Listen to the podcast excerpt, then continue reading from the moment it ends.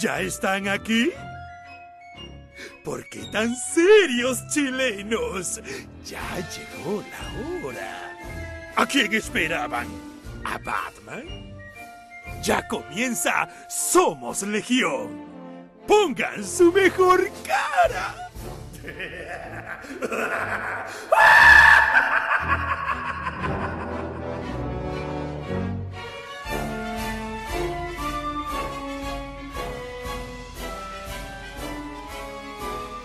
Bienvenidas y bienvenidos a el web que le gusta a la gente. Esto es Somos Legión, capítulo esta semana. eh, esta es como la, la- la parrilla flexible que tenemos acá. Eh, En esta oportunidad, lunes 22 horas, y por supuesto me acompaña el dueño de la franquicia, Michael Brilovich, el ruso. ¿Cómo va, ruso?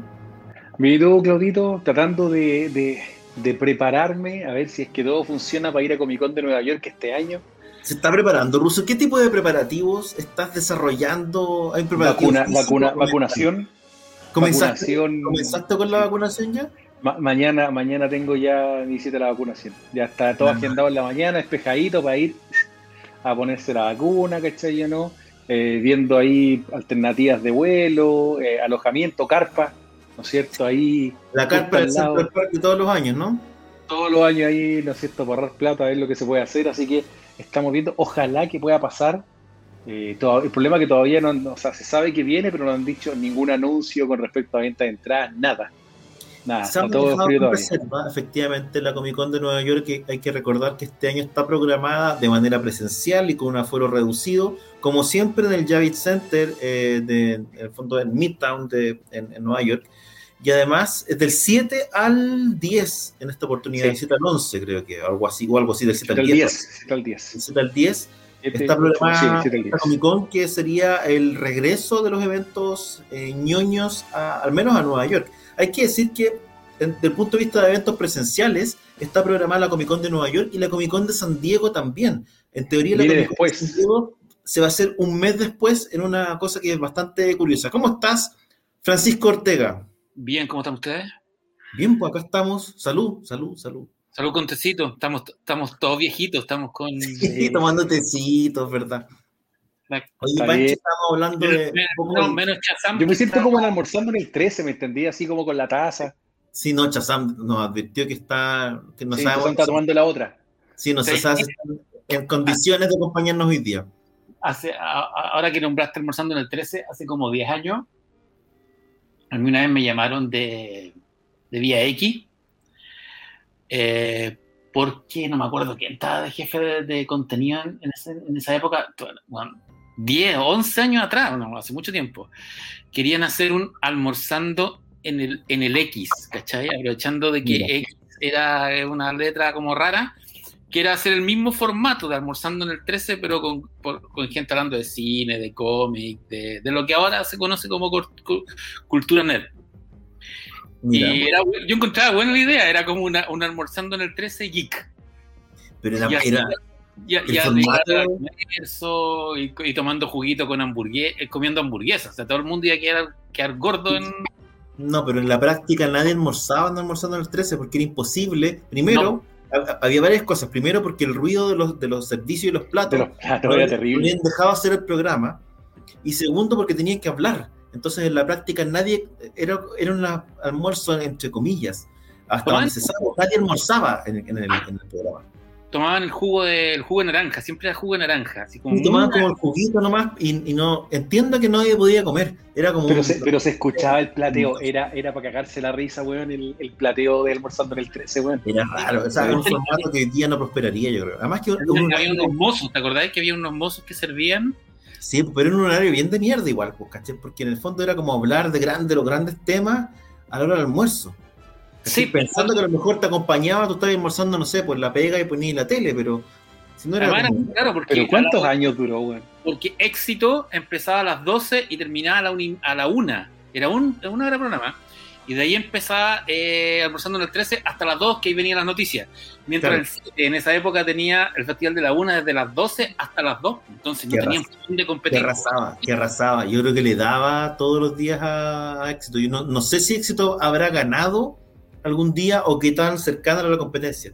Yo creo que, la Una era creo que éxito ganaba cuando, porque como éxito tenía más plata, porque el 13 tenía más plata en esa época, eh, cuando llevaba, no sé, pues a Pablo Ruiz, a su estéreo, a la, a- a la música que, que la, que la Sí. llevaba. Sí, pero ojo, ojo, el éxito no era una, o sea, era un programa de Canal 13, pero era una producción externa. Sí, De de, la- hecho, de la Madrid. el- pues. Era una producción de, de- de- era, era de René patriarca. Era, era René sea, y el patriarca, Don Alfredo de la El Madrid. patriarca, él, él era, él era el director y toda la cuestión, pero claro, la productora que trabajaba en eso era Cabepo, ¿cachai? Era la, Era la que le, don Francisco le puso al hermano para que hiciera algo, ¿cachai? Sí, y pues, de ahí, hecho, puta, don Alfredo lo ayudaba, pues, weón. Hay que decir que en los estudios éxito catedral. tuvo- Se grababan los, ni, en- ni en Lira pues. ni en, ni en no estaba los cruces. De hecho, si tú vas a los archivos, que es algo que yo hice, de Canal 13, No hay.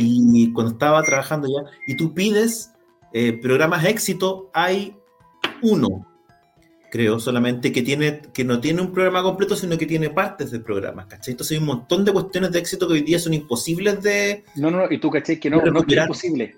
No existen. Se No borraron. existen. Las vo- tú, ¿cachai? Que el yo no voy a decir nombres ni nada por el estilo, por anécdota. La, y no tiene que ver con, con el patriarca, por el contrario, el patriarca es una cuestión que siempre me decía, bueno, esta cuestión es terrible, para mí fue como la gran, el gran drama, es que uno de, los de los miembros de la otra familia, eh, para hacer plata, vendió lo, borró todos los cassettes y los vendió.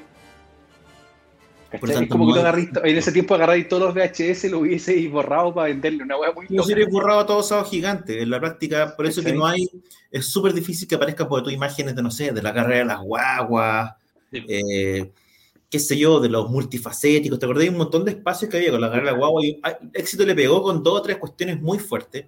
Ahora, el Festival de la Una era.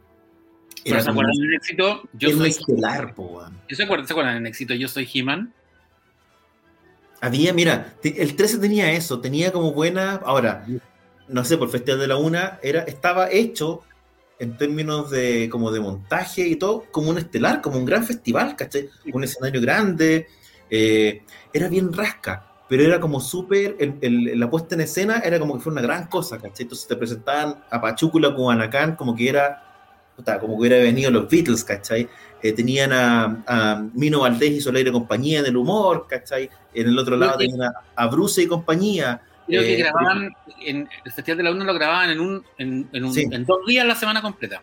Sí, porque el montaje era muy caro. Entonces, para Mm. ahorrar plata, además, se hacía todo de corrido y se cambiaba un poco el público o alguna gente se cambiaba de ropa. Pero Aparte que tenías que sacar del refrigerador Enrique Maluenda, no era barato, pues, ¿cachai? No, Enrique en ese momento era, era lo máximo. ¿cachai? Me acuerdo que uno, uno, de, uno de los chistes más clasistas que alguna vez eh, leí, eh, porque lo leí en un libro que hoy día weón, dejaría esos, esos comentarios que los tiene ahí en Twitter y te funan de por vida, que de hecho aparece en el libro Mala Onda de Fuguet, cuando decía que el público entero del Festival de la Una hacía una dentadura completa.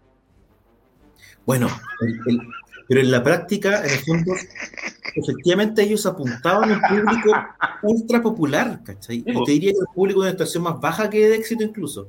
Era el público que iba a concursar eh, y además Maluenda tenía esa particularidad como de disfrazar la cosa, ¿cachai? Entonces, en vez- ¿te acordás que en vez de decirte, no sé, por 250 lucas era como, eh, tengo un cuarto de millón de Cuarto pesos? de millón, pues, como que te transformaban todo y los auspiciadores eran Poncho Lindo, Califon Splendid, Salsital, eh, Guitarras tizona, pues. Sabro, Sabro Salsa Deico, guitarras Tizona, ¿cachai? Era súper eh, pobre en el fondo, ¿cachai? Tenía Se ha ganado un canastillo de productos, un canastillo de productos, eh, vamos a hacer unos maquillajes, con, ¿cachai? Pamela Grant, era como todo de un perfil súper bajo y trataban como de hacerlo rendidor. Pero Muy lo que sí pasaba era que Canal 7 en esa época tenía mucha plata para contratar artistas. Entonces, ponte tú, los artistas que venían al, al Vamos a Ver, que era un programa que sí tenía presupuesto, a veces los hacían pasar por el Festival de la Una como para levantar un poco la cuestión. Entonces, de repente tenía un artista potente en la cuestión. Sí, pues, Más tenía tenía la televisión de esa época. Maciel, um, sobre todo los españoles que venían. a- Sí, pues y se, hacía, y se hacía una tele muy fácil además, porque en la práctica, claro, tú podías parar el programa con el Afirmos Usted Compadre, que era este programa en que tenía que cantar y venía y, y- y había uno que era con un con un tren, no sé si te acuerdas Sí. de cantar, que Y no se lo el lleva el fondo tren. Y si cantabas mal, en el fondo te pasaba el tren por encima, que era como una especie de chacal de la corneta, o previo, o qué sé yo, al chacal de la corneta. Era como, y siempre hablaba un momento que, este, que era como una, una suerte de sábado. Era un video, era un video que acercaba. Sí, pero un video de un tren, que lo, tiraban para adelante y para atrás, que era como los efectos especiales de la época, lo máximo, pues, ¿cachai? Pero en ese momento, incluso en un momento, eh, Maluenda te diría que así, de manera súper humilde, pero debe haber sido el único que llegó cerca de competir en popularidad con Don Francisco. Es en el momento de mayor popularidad del Festival de, la UNA. Un festival y lo, más, y lo, más, penoso es que el Festival de la UNA duró nueve años. y, el, último año anunciaban que el, año siguiente iban a tirar la casa por la ventana con los 10 años. Para celebrar, los 10, pero, pero como ganó el, ganó el no, el, Canal 7 se hizo una reingeniería completa y el Festival de la UNA pasó a la, mejor vida. Pasó la historia. Bueno, sí, pues en esa época además, claro, eh, los costos se acotaron, el tema político, obviamente, final de los, final de los 80 pegó fuerte. Hay proyectos que se truncaron alguna vez conversando con la eh, con mi amiga. Uy, se me fue el nombre. Con, desde el Happening con Ja, la. Gladys Luchana Chile. Eh, Montenegro. Maiten Montenegro, con mi amiga Maiten. Estábamos, yo trabajé con la Maiten haciendo algunas cuestiones, proyectos que al final no, se, usaron mucho ni se hicieron mucho, pero, pero sé que tenía unos almuerzos con ella que eran increíbles. Como yo soy medio friqueado con la época, le preguntaba mucho. Y ella me contó en el fondo que en un momento uno de los proyectos grandes de TVN era juntar al Happening original en esa época, ¿cachai? Los cinco originales. y se, ve, y se venía así, estaba todo listo, todo firmado, qué sé yo, bla, bla, bla y ella eh, toma la decisión de aparecer en la campaña del no. Ya. Cantando, aparecían, no sé, pero te vamos a decir que no, que sí, aparecían como distintos rostros cantando. Y ella aparece ahí y estaba todo firmado, estaba todo listo y anda al día siguiente se corta, la cortan a ella y al no estar ella el resto también dice no, entonces no, no se hace la cuestión. Y era raro lo, lo, del, lo del happening porque ahí Rabani y Alarcón también eran del no, pero no aparecen, no hicieron campaña. Lo que pasa es que eran más. Mira, yo tuve clases con, con, con Rabani, es, un, es un, una persona bien especial, un personaje bien especial, porque un tío muy en serio, qué sé yo, que te caga, te ponen uno por cualquier cosa. Eh, pero en esos momentos, claro, ellos se sentían además un poco los dueños de la tele, eran tipos extremadamente poderosos. Rabani, claro. le fue muy bien, pues, Rabani era director de televisión, era el director del Festival de Viña, fue el primer director de, un festival en colores, eran tipos que inventaban cuestiones. Rabani fue el tipo que trajo a Pedro Carcuro a la tele, que trajo a César Antonio Santi, en ese época que también los patriarcas hacían un poco eso, ¿cachai? Son los tipos que le dieron, entonces se sentían como súper por sobre todo. Eh, te diría yo que, claro, convivían en el happening y demás, porque siempre se, se habla mucho del happening y dictadura, y en realidad eh, en el happening convivían tipos de sensibilidades políticas súper distintas. Súper distintas, sí. Súper distintas. Te diría que yo te diría que al, lado más hacia la derecha y bien hacia la derecha estaba Pedreros, más que un ¿cachai? Era bien amigo de Alarcón, que Alarcón no es un tipo que más, es más bien hacia las izquierdas, ¿cachai? Maiten, que era marcadamente de izquierda, muy amiga de Gloria Benavides, que estaba marcadamente a la derecha. Entonces era un grupo bien particular, ¿cachai? Un, un grupo bien particular y, y cómo, porque estamos hablando de una época en que, en que tener una opción política o manifestarla no era menor, ¿cachai? O tú te podías meter en un foro gigante, especialmente en la tele. Pega por día y un montón de cosas. Y, y, en, y, en, la edad de oro del Happening era gigante, ¿te acuerdas que hubo, hubo, bueno, hubo un álbum de TVN que era grande y que la mitad era del Happening pero además del Happening salieron cómics, salieron historietas de... No, el Happening de haber sido el fenómeno televisivo de los 80, en términos de humor, no hay nada que se le haya comparado eh, respecto a lo que pasó acá. ¿Cachai? Eh, en términos de impacto, en términos de rating, nosotros lo que Rabani nos contaba que a veces ellos hacían el ejercicio de salir el domingo a la calle y de caminar por la calle y cachar que no había nadie en la calle y que en todas las casas se escuchaba el happening y escuchar si la gente se reía. Tú, ¿cachai? O eh, la experiencia que habían tenido tú, de hacer giras con el happening, porque el happening montaron también como el espectáculo, iban a festivales y decían que, que, que, que era heavy, ¿cachai? O sea, que los tipos iban en, un, eh, en, en el tren eh, hacia el sur, qué sé yo, por decirte cualquier cosa, a Los Ángeles, y no podían parar en la estación, porque estaba todo el pueblo esperándolo. Y decía, él decía, esta cuestión era como estar en los Beatles, ¿cachai? Tenía que pasar me acuerdo- estación y bajarse. me acuerdo cuando fueron a. Victoria, porque los, los llevó el, el, el, el cuerpo de bomberos de Victoria y mi abuelo era el Pinochet de los bomberos. El viejo weón fue superintendente del cuerpo de bomberos de Victoria 44 años. No dejaba que lo sacaran. 44 años, lo sacaron muerto. Entonces, él lo fue a buscar en el carro de bomba a la estación de Púa, que queda un poco más al sur de, como 10 kilómetros al sur de Victoria, porque efectivamente en la estación de Victoria no podían parar. Y yo fui, fui en el, fui en el carro, y, pero, pero esto, eh, eh, los Happenings subieron como en una minivan. Y a mí me da, me daban miedo, me da, cacha, yo era chico y me daba miedo la gente famosa, porque yo pensaba que, era- que, era- que tenían poderes por ser de la tele, entonces no los quería ver y no me quise sacar. Me da miedo, es es ¿Qué tipo, de poder- qué tipo de poderes creéis que tenía no tengo idea, porque era gente distinta, pues no era, imagínate, pues, para mí. que en ese tiempo no había mucha cercanía para nada. Pues, ¿qué es lo más? qué- Nada. qué- o sea, si tú lo pensás bien, tú tenías algunas revistas que te contaban algunas cosas, pero no existían las redes sociales y el impacto que tenía que cercanía, pues, uno Eran que una- vivía, Eran, eran, Vale. eran, eran celebridades, pues eran como, Sí, pues. eran uno vivía, uno vivía para ver tele en la práctica. Y tú, claro, nosotros además con el Pancho no somos gente de Santiago, entonces además la tele era una cuestión que era tan lejana y tan Y mágica grande, pues, weón. Era muy grande. que ver a alguien de la tele era impactante. Yo me acuerdo la primera vez que vi a Enrique Maluenda, ¿cachai? Me acuerdo que me- El viejo grande, weón. Es grandote el viejo, weón. Es bien alto, weón. Enrique Maluenda animaba el Festival de Laja. Uno de los productores del Festival de Laja, mi padre, por supuesto, que estaba por alguna razón metido algunos tiempos en esas cuestiones, fue el que llevó, llevaba Florcita Motúa, qué sé yo, funado hoy día. Eh, y, y claro, iban para allá y lo, lo que implicaba que fueran, que fuera una figura en la tele al sur de Chile, o algunos, algunos de estos pueblos perdidos donde estábamos nosotros. Era heavy eh, porque, porque, muy. Puro- Laja es un poco más grande, no, es harto más grande que Victoria, pero más o menos igual, porque todo se centraba en el gimnasio techado, que era el, Sí, que era el espacio. Nosotros, ojo que nosotros teníamos un recinto abierto llamado El Fortín, decían. El Sí, Fortín. pero Laja, tenía, jugaba, tenía donde la, se jugaba, la- que era- que era- ahí había Lucas.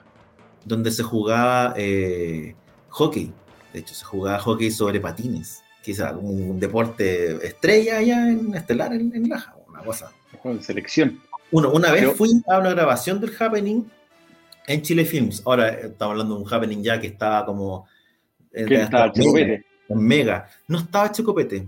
Estaba Chocopete. Estaba Porque cuando en. Mega, en la época de Mega cuando estuvo Chocopete, pues, weón. Sí, po, pero no en todos los años. Estaba No, no, no. Claudio Reyes, estaba estaba happening, el- happening original era Pedrero, eh, ¿cómo se llama? El Pedrero, Rabani, Rabani, Pedrero, Alarcón, la mm, Maitén y la Gloria. En Montenegro. Maitén Después- y, y Y después, Navidad. después se va Maite Montenegro y entra la, Mon- la, Mon- la Marilu Cueva, Óscar Olavarría y el Pato Torres. Pato Torres, sí, así Sí. es.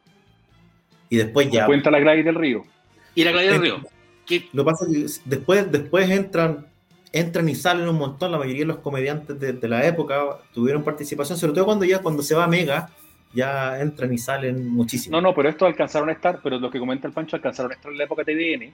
sí, sí, pues, de hecho, y sí, hubo, pues. y hubo una, y hubo una breve, una breve estadía del happening en Chile, en Chilevisión, en Canal 11, que era, daban solo la, la oficina.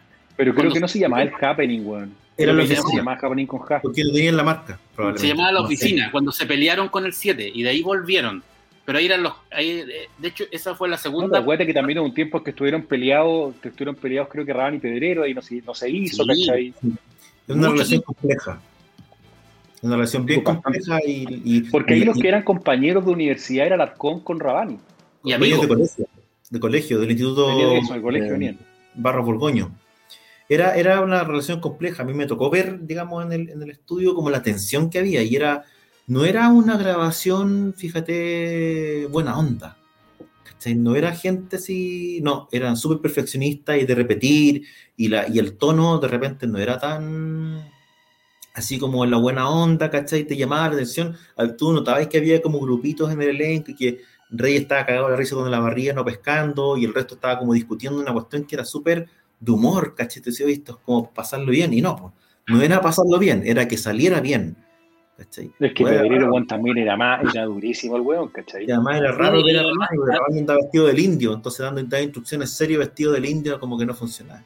Además tenían dos, dos, dos, formas distintas de ver el, estelar, o sea, en el fondo Pedrero es un músico, así, weón, Pedrero es es, es, uno de grandes, es, uno de los grandes, cerebros de la, de la nueva ola, es compositor de canciones tenía, tenía como esta onda del, del como del vodevil, caché, de la varieté, como esa, como venían como de esa onda, entonces claro, Happening tenía como comedia musical.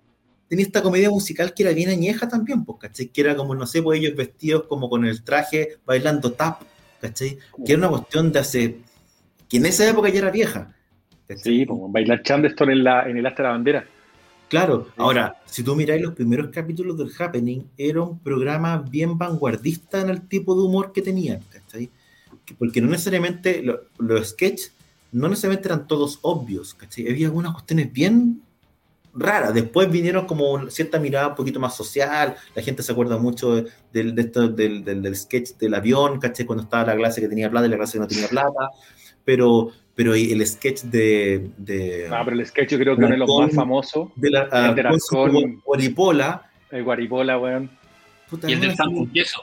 Es una genialidad, ¿cachai? El Pero si lo que pasa es que tú, el problema que tenéis Happening es que como no tenéis cómo medir rating en esa época, ¿cachai? Porque básicamente no, es como hoy día, digamos, es muy difícil saber, no, pero no era como, pero digo, pero no es como hoy día de que tú tenías en el rating, lo tienen, el rating lo tienen online, ¿cachai? un montón de cuestiones. O nosotros que tú tenías un contador de una otra manera que vais midiendo la respuesta en tiempo real, pues, ¿cachai?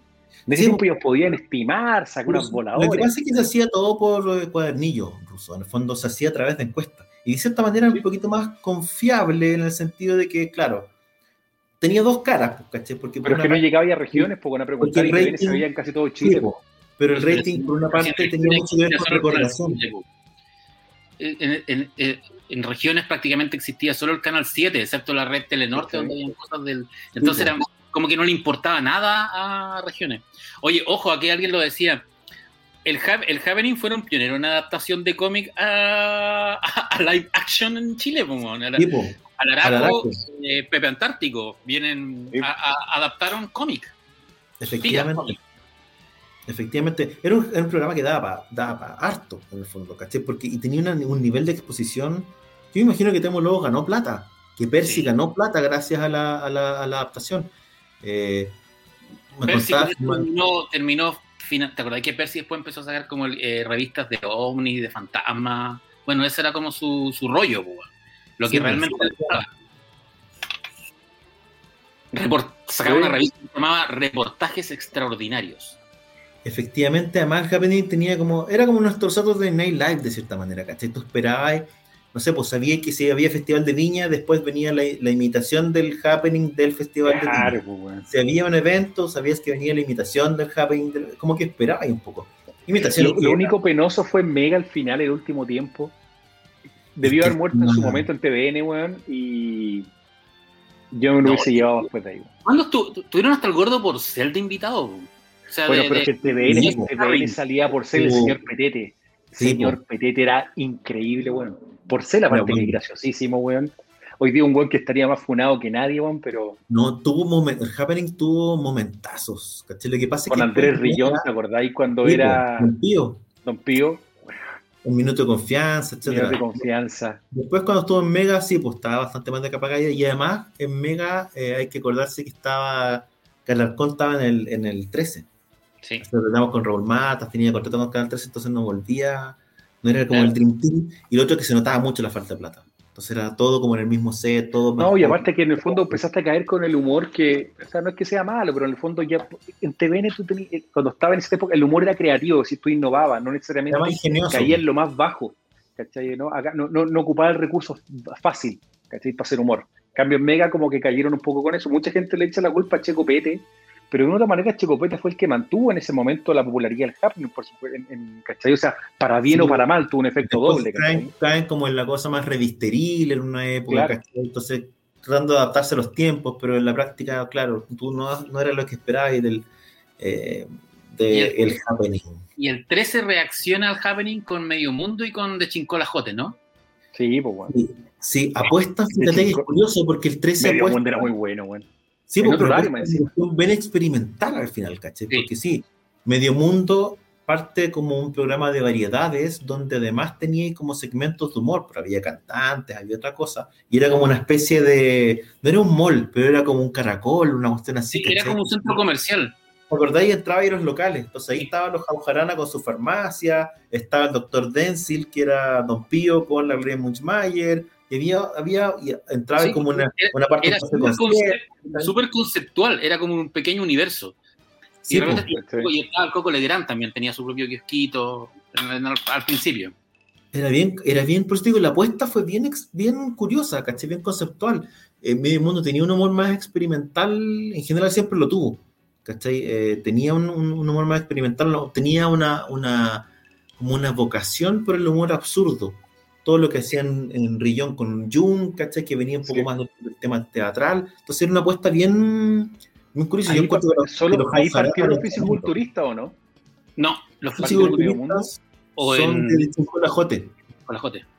Sí, no, no, dónde partían. Era con era Bravo y Torres. Sí, y, era, era, sketch, era básicamente. Pero es que no, la J no, no, estaba ahí con, con este bueno, el, García Huidobro, ¿cómo se llama el otro? El, el que salía en el tiempo oro, ¿cómo se llama? El, ah, Roberto Poblete. Roberto Poblete. Ahí estaban los hueseros. Gonzalo Robles también. Sí, pues yo te diría, lo que pasa es que, claro, el, porque de Chincola J la, la gracia que tenía, bueno, era otro grupo de comediantes que era mucho más joven ¿cachai? Que eran muy amigos. Esos salieron de, esos salieron de Sábado, Gigante. Sábado Gigante, básicamente el grupo Los Iguren que lo llevan a hacer un programa. era, era, mezcla, era, mezcla, de Sábado Gigante y mezcla de las áreas dramáticas del, del 13, que sobre todo los jóvenes. Porque tenían, porque tenían a Ramón Mira, aquí nos apuntan que los, los físicos-culturistas eran de medio mundo, tienen razón. Eh, tienen razón, sí. Sí, porque era más el humor absurdo, pues, ¿cachai? Salían ahí Rolf Forado, que después cuando falleció Rolf Forado, lamentable. Yo, yo lamenté la muerte de Rolf Forado porque fue muy trágica el accidente. Y lo mismo la de, la de ¿cómo se llama? Ah, que usted lo dijeron, el de... la Barría. la Barría, de la Barría también. la Barría que tiene un, un accidente de tránsito. Sí, pues, el, el de Chincola Jote tenía la gracia que tenía la respuesta a la oficina, ¿cachai? Con el Mosilla Quintanilla que eran los funcionarios públicos, ¿cachai? y la señorita Astrid. La cita Astrid Ulloa Martínez, Nemesio Gatica, la negra, ¿era Bernales? La negra, ¿no? O era Cubillos, no me acuerdo. Pero, pero era tremendo. y después ellos hacen, después viene, el, después viene el Chincol a Ataca de nuevo, que es como la nueva temporada, y después se van a, a, a la red con el de jueves. Efectivamente. Pero el jueves ya que estaban escindidos en la práctica, porque eran más como los hombres, después ellos hacen nada que ver con Chile en el 13 y hacen un montón de otras cosas que van eh, evolucionando hacia otro lado, digamos, ¿cachai? Eh, hacia el espectáculo más en vivo, diría yo, más hacia el humor en vivo. Eh, pero te diría yo que es una época bien gloriosa para el, para el, humor televisivo en Chile, básicamente porque había una apuesta de los canales en el entendido que la gente tenía muchas ganas de ver humor eh, que tenías programas que te daban humor, porque tú podías hacer sketch de humor, tú tenías éxito que de otra manera podían hacer los sketch, ¿cachai? Yo no, y tener un escenario. Yo creo que el último resabio de ese tipo de humor fue Morandé con compañía, ¿cachai? Yo no, donde podían hacer algo. Primero, y, también hay que recordar que en Sábado Gigante habían sitcom dentro de Sábado Gigante. Habían sitcom de 15 minutos. De, y, en, en, Venga Conmigo, ¿cachai? En Venga Conmigo también un programa donde. esos programas de varieté tenía ahí, tenía ahí un segmento y tenía ahí un grupo cómico que en el fondo vivió y. Si tú te pensáis bien en éxito, claro, tenía ya, ¿cómo se llama? A Thompson, a, ¿cómo se llama este otro lugar? El que... A Pinto Paredes y Angulo. Pinto sí. Paredes y Angulo, que tenía todo ese, grupo, digamos. Y Thompson y compañía. Después tú tenías, después tú, tenías también en el 13 que daban, ¿cómo se llamaba? Este, la...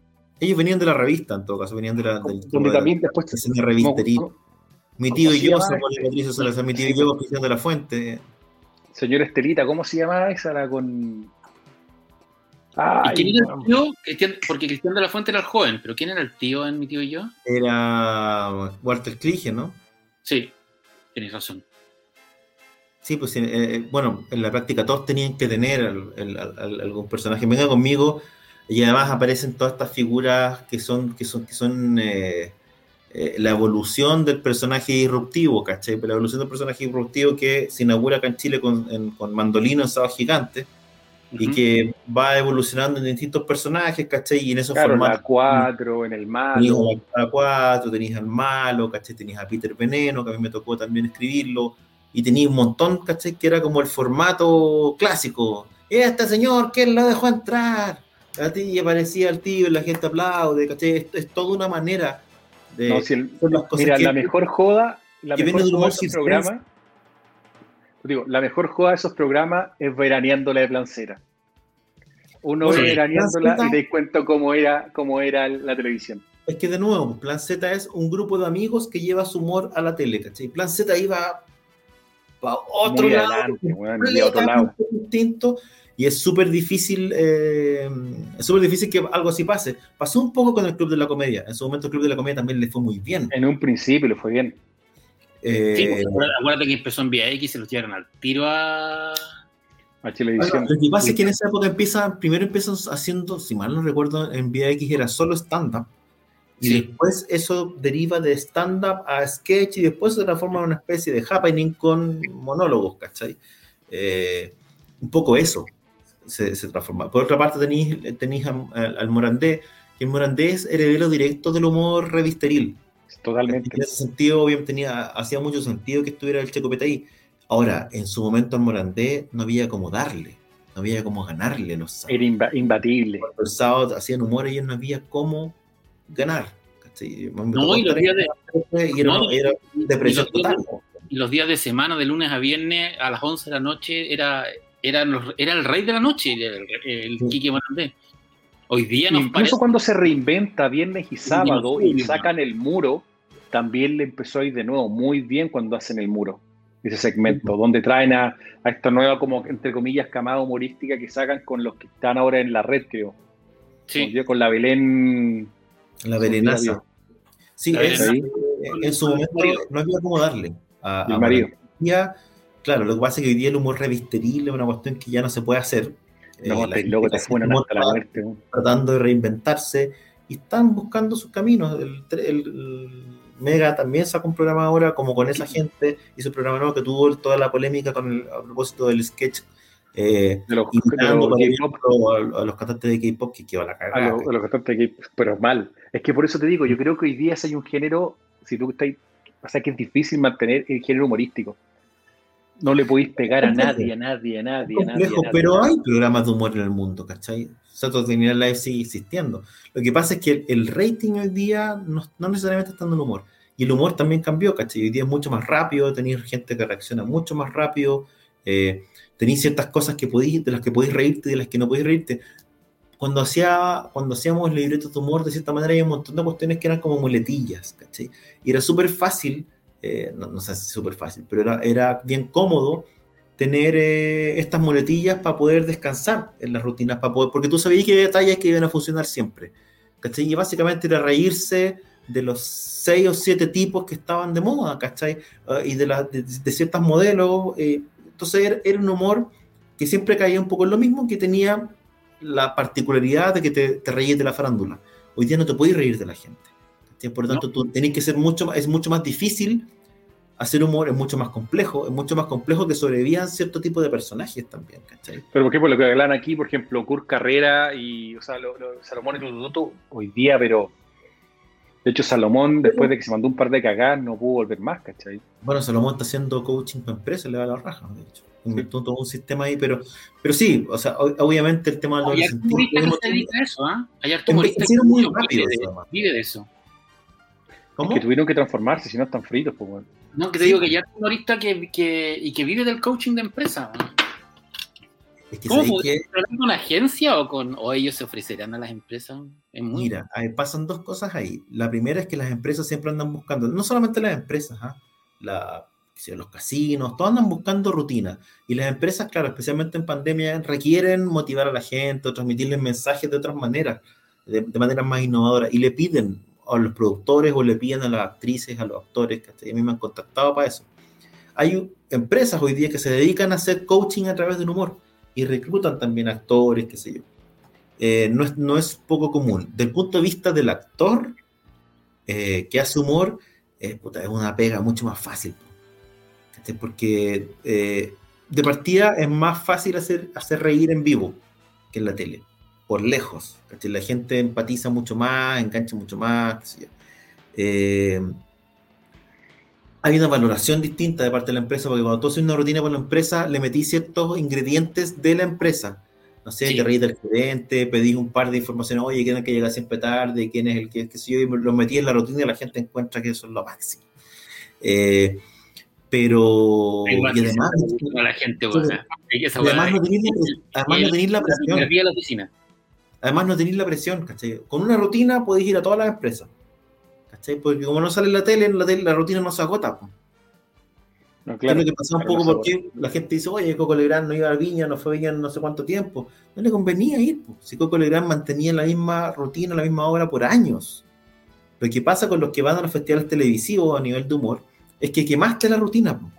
Por eso es que cobran tanto, porque esa rutina la presentaste en todo Chile y cuando iba a Viña, la tenía que jubilar, pues no podía repetirla, porque ya todo el mundo sabía los chistes porque todo el mundo la había visto, y además porque los canales la repetían, la repetían, la repetían, por lo tanto la gente te, obliga a cambiar la rutina. Entonces, claro, cuando queréis matar una rutina, vaya Viña. En fin, Entretenido la hora un poco. Después ahí se puede hablar bien de humor en general. Hoy día muchos programas y formatos que nunca más van a salir en general. Nosotros estamos hablando de algo local, pero empieza a verlo, por ejemplo, Benny Hill. Hoy día tú caché que en Inglaterra es como todo un cuento de casi que no lo repitan. ahí? Y lo encuentro buenísimo. Sí, pero es que son, o sea, es verdad que son otros tiempos, ¿cachai? Si lo que pasa es que... el, el, humor que le a los mexicanos con, con el chavo, que en el fondo, ¿por qué conocen, por qué no, nos conocen ahora por el chavo? A los mexicanos no, necesariamente, no a todos les gusta el chavo, y a muchos, y a muchos alguien me dijo una vez, mi mamá no me dejaba verlo porque era para mensos. ¿Cachai? Era como... Y uno acá, imagínate, ¿cachai? Tú vas para allá y le pelas el cable a los mexicanos con el chavo, es como que ellos vinieron para acá y te pelan el cable con la oficina. ¿Cachai? Tú dices, como, ¿qué le pasa a este ¿cachai? No, por eso te digo que, que interesante. El, o sea, Saturday Night se ha mantenido un poco porque, claro, se van riendo lo que pasa es que tú tenías un tema también que la política les dio mucha les dio mucha herramienta. Tuviste cuatro años de Trump, weón, que les dio básicamente, le dieron todos los fines de semana, pues, weón. Sí, exactamente. Fue el gran guionista, el gran guionista claro, pues, weón. Últimos cuatro años fue Trump. Es que es muy fácil, o sea, no es muy fácil de nuevo, pero es... es que es fácil reírse el político porque políticamente es correcto. Reírse de algo. Pero ¿sabes qué? De Trump, de, Trump, de Trump se venían riendo desde mucho antes.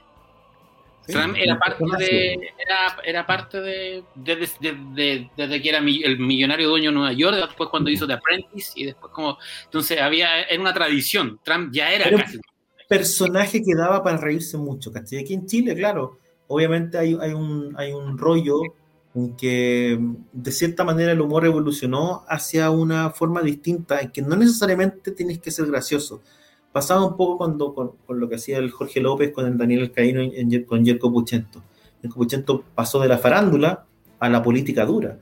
Y llegó un momento en que eh, no necesitaba ser gracioso en las rutinas porque la gente más que esperar el chiste esperaba que dijera cosas, ¿cachai? Como que, le diera, a ir más allá, ¿cachai? Entonces, de cierta manera había como una inquietud o una necesidad de la gente de tener en pantalla más que humoristas súper chistosos, gente que se atreviera a decir las cosas antes del estallido. ¿cachai? Eh, el Jerko Puchento empezó como, como farándula. Super, era farándula dura, ¿cachai? Era, de hecho, era, una parodia de, de ¿cómo se llama? De, bueno, de uno de estos, de estos periodistas farándula. Y de repente comenzó a, se convirtió en una suerte de voz política del 13. Y heavy. Años después, años pues en la práctica eh, porque Vértigo cambia. En la práctica, el programa Vértigo estaba, era un programa que iban los tipos de la farándula, que, a los que se les pagaba, entre comillas, para ser humillados, ¿cachai? ¿Por qué? Porque te sentabas ahí en este círculo en que iban echando a la gente que el, público no quería.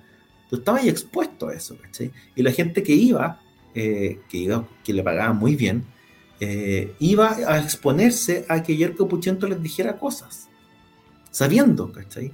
Entonces todo el resto que, oye, me enojo y ponís la cara en la cuestión, en el fondo te estaban pagando y tú sabías que te iban a hacer. Hay gente que no fue, que no quería ir y, les pasó mucho después con el, con el correr del tiempo, hacia el final de la temporada, que les costaba mucho encontrar gente que quisiera ir. Porque había gente que efectivamente le, tenía mucho miedo. Otra gente le decía, oye, me dijiste pocas cosas. Ahí, había una relación bien compleja con... Pero finalmente, claro, eh, eso se transforma en que Vértigo tenía al final muy malos invitados. Sí, ahora sí, si, te pagaban, si te pagaban bien, te ahorrabas. Porque no había plata. Lo que pasa es que, claro, porque no tenían que ganaban mejor. Entonces, eh, hacia el final tenían tan malos invitados que eh, Daniel y Jorge empiezan a hacer rutinas de actualidad. Empiezan a hablar de política, empiezan a hablar de lo que pasa, ignorando un poco a los invitados y empieza como a generarse una, una, una, una cuestión de esto del, va a quedar la cagada, ¿cachai? Porque este va a decir la verdad y va a ir de frente contra los poderosos y empieza a darle a los políticos y queda la cagada, efectivamente. Queda la cagada porque empiezan los llamados telefónicos, porque empiezan las querellas, qué sé yo, y el programa y el, y el, y el personaje, que era un personaje, siempre fue un personaje incorrecto, se transforma en un personaje incómodo dentro de la programación del canal para, para el directorio. Entonces eh, lo sacan de pantalla, ¿cachai? Después vuelve, después de muchos años vuelve, y después, bueno, finalmente termina también, termina el programa, etcétera, etcétera. Pero fue una evolución que se dio y que hoy día es como lo natural, ¿cachai? Hoy día es natural que un, humorista se suba a la Quinta Vergara y le empieza a dar al gobierno, hasta Kramer, que, lo hace igual. Que, nunca hayan hecho la película de Jerko Puchento. Era como un personaje para ser así como la película del Kramer, weón. Sí, pero si es que esas películas nunca funcionan tanto. Yo no sé si el Jorge. La de Kramer funcionó, pues la de Kramer sigue siendo la película más. Lo fue muy bien, pero no era una gran película. Yo no sé si Yerko daba para eso, porque de cierta manera, el parte de la gracia del, del Yerko, lo que jugaba Jorge Daniel, era que era un, periodista real. Era como una persona real. Entonces, contar la historia, inventarla en la familia probablemente le habría quitado más que lo que le habría sumado al, personaje. Me, da la impresión. Lo que sí pasó, lo que sí estuvo, estuvo cerca de, pasar, era que fuera Viña. Y hasta donde yo sé, siempre hubo algún ejecutivo al que le dio miedo. Porque, porque efectivamente eh, había una revisión de, de, de, libretos, siempre, para todos los programas, siempre hay una revisión de libretos.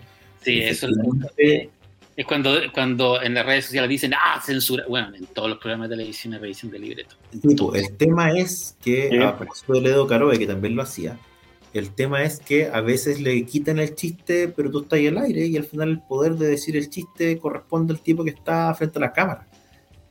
Entonces, claro, el, Jorge tenía sus técnicas para. No sé, pues, pues el chiste el guion lo, lo, revisaba al gerente de programación o la gerente de programación. ¿cachai? Loco sabía que esa persona se iba a las siete y media de la tarde, eh, antes de, que saliera el programa partía a las 10, la persona se iba a las siete y media. Eh, tomaba el auto, Entonces lo que hacía este eh, amigo era aguantar, aguantar el guion, se lo pedían, se pedían, lo aguantaba, lo aguantaba, ya va, ya va, estamos metiendo cambios, qué sé yo, y se lo mandaba cuando la persona que censuraba iba en el auto. De manera que no tuviera como leerlo bien.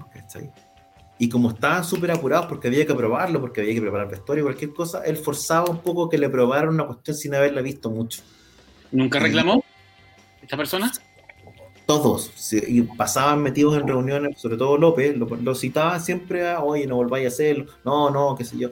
Pero en el fondo ellos estaban siempre muy, muy, muy, muy al límite muy al límite y eso obviamente también te pasa la cuenta en un momento.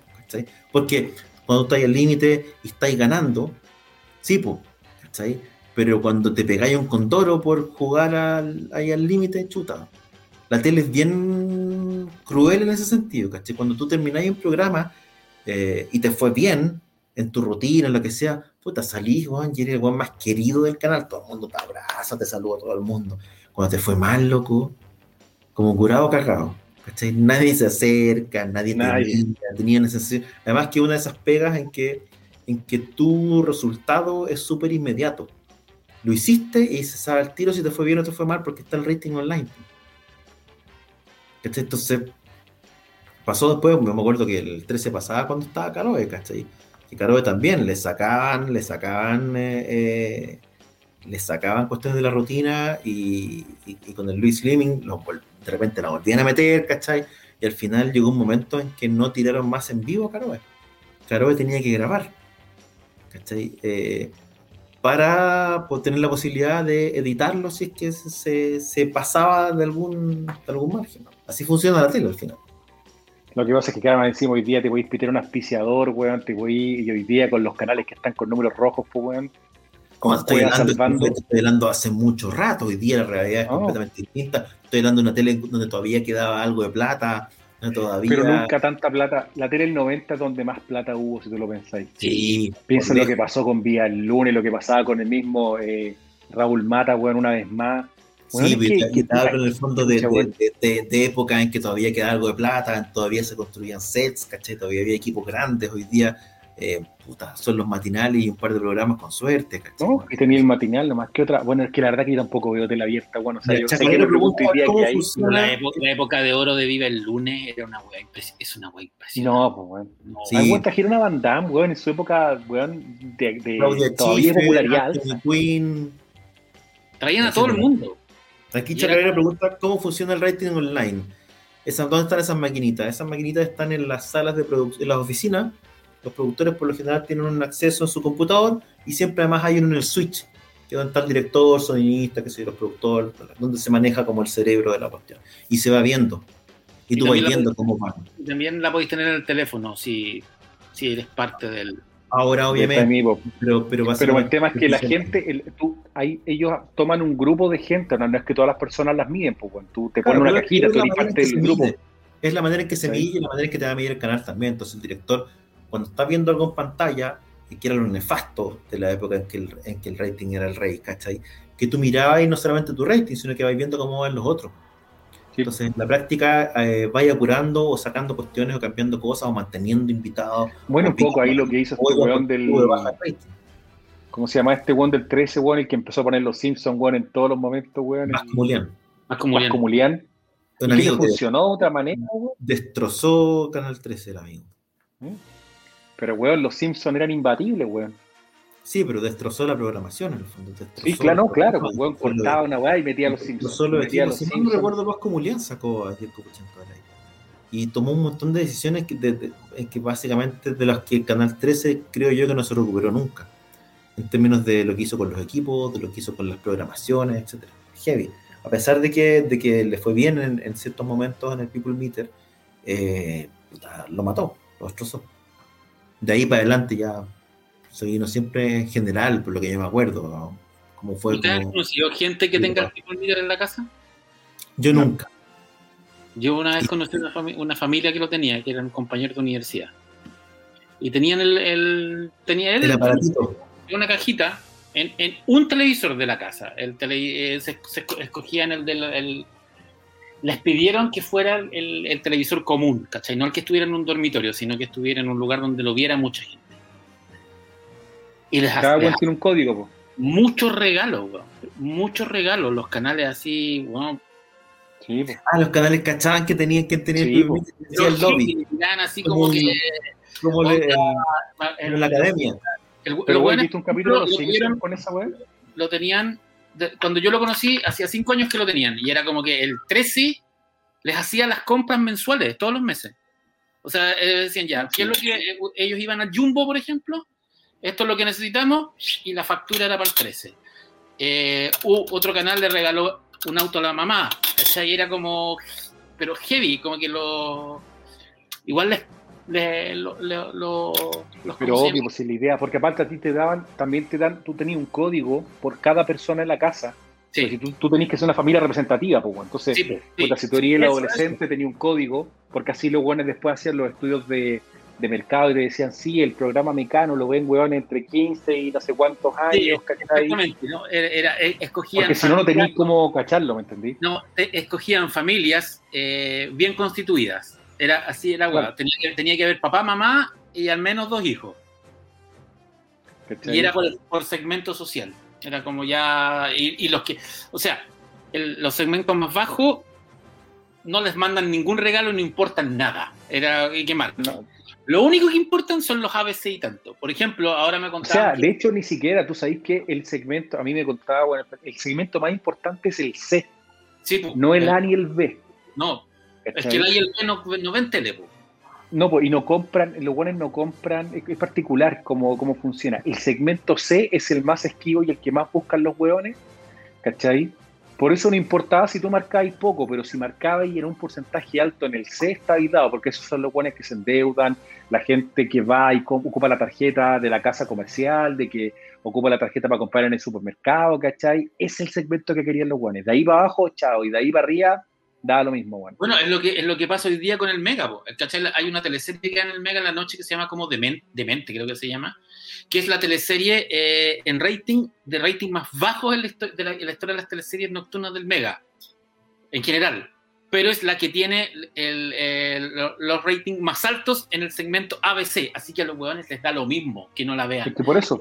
Porque ahí están los buenos que. Ese, ese, es el segmento que tú querés capturar. Porque, ahí están los buenos que compran. Ahí, entran los auspiciadores de verdad, ¿cachai? ¿cachai? No hay nada con tener el programa. Hoy día no sé, hay nada con tener el programa más visto y más popular porque no llevas buenos auspiciadores. Es mejor tener un programa. el, concepto de, el concepto de exitoso en, en, en, tele, bueno, ahora está cambiando todo, ¿cachai? Pero el concepto de exitoso era claro, no necesariamente el más visto, sino que el que marcaba en el público interesante porque podíais vender avisos más caros.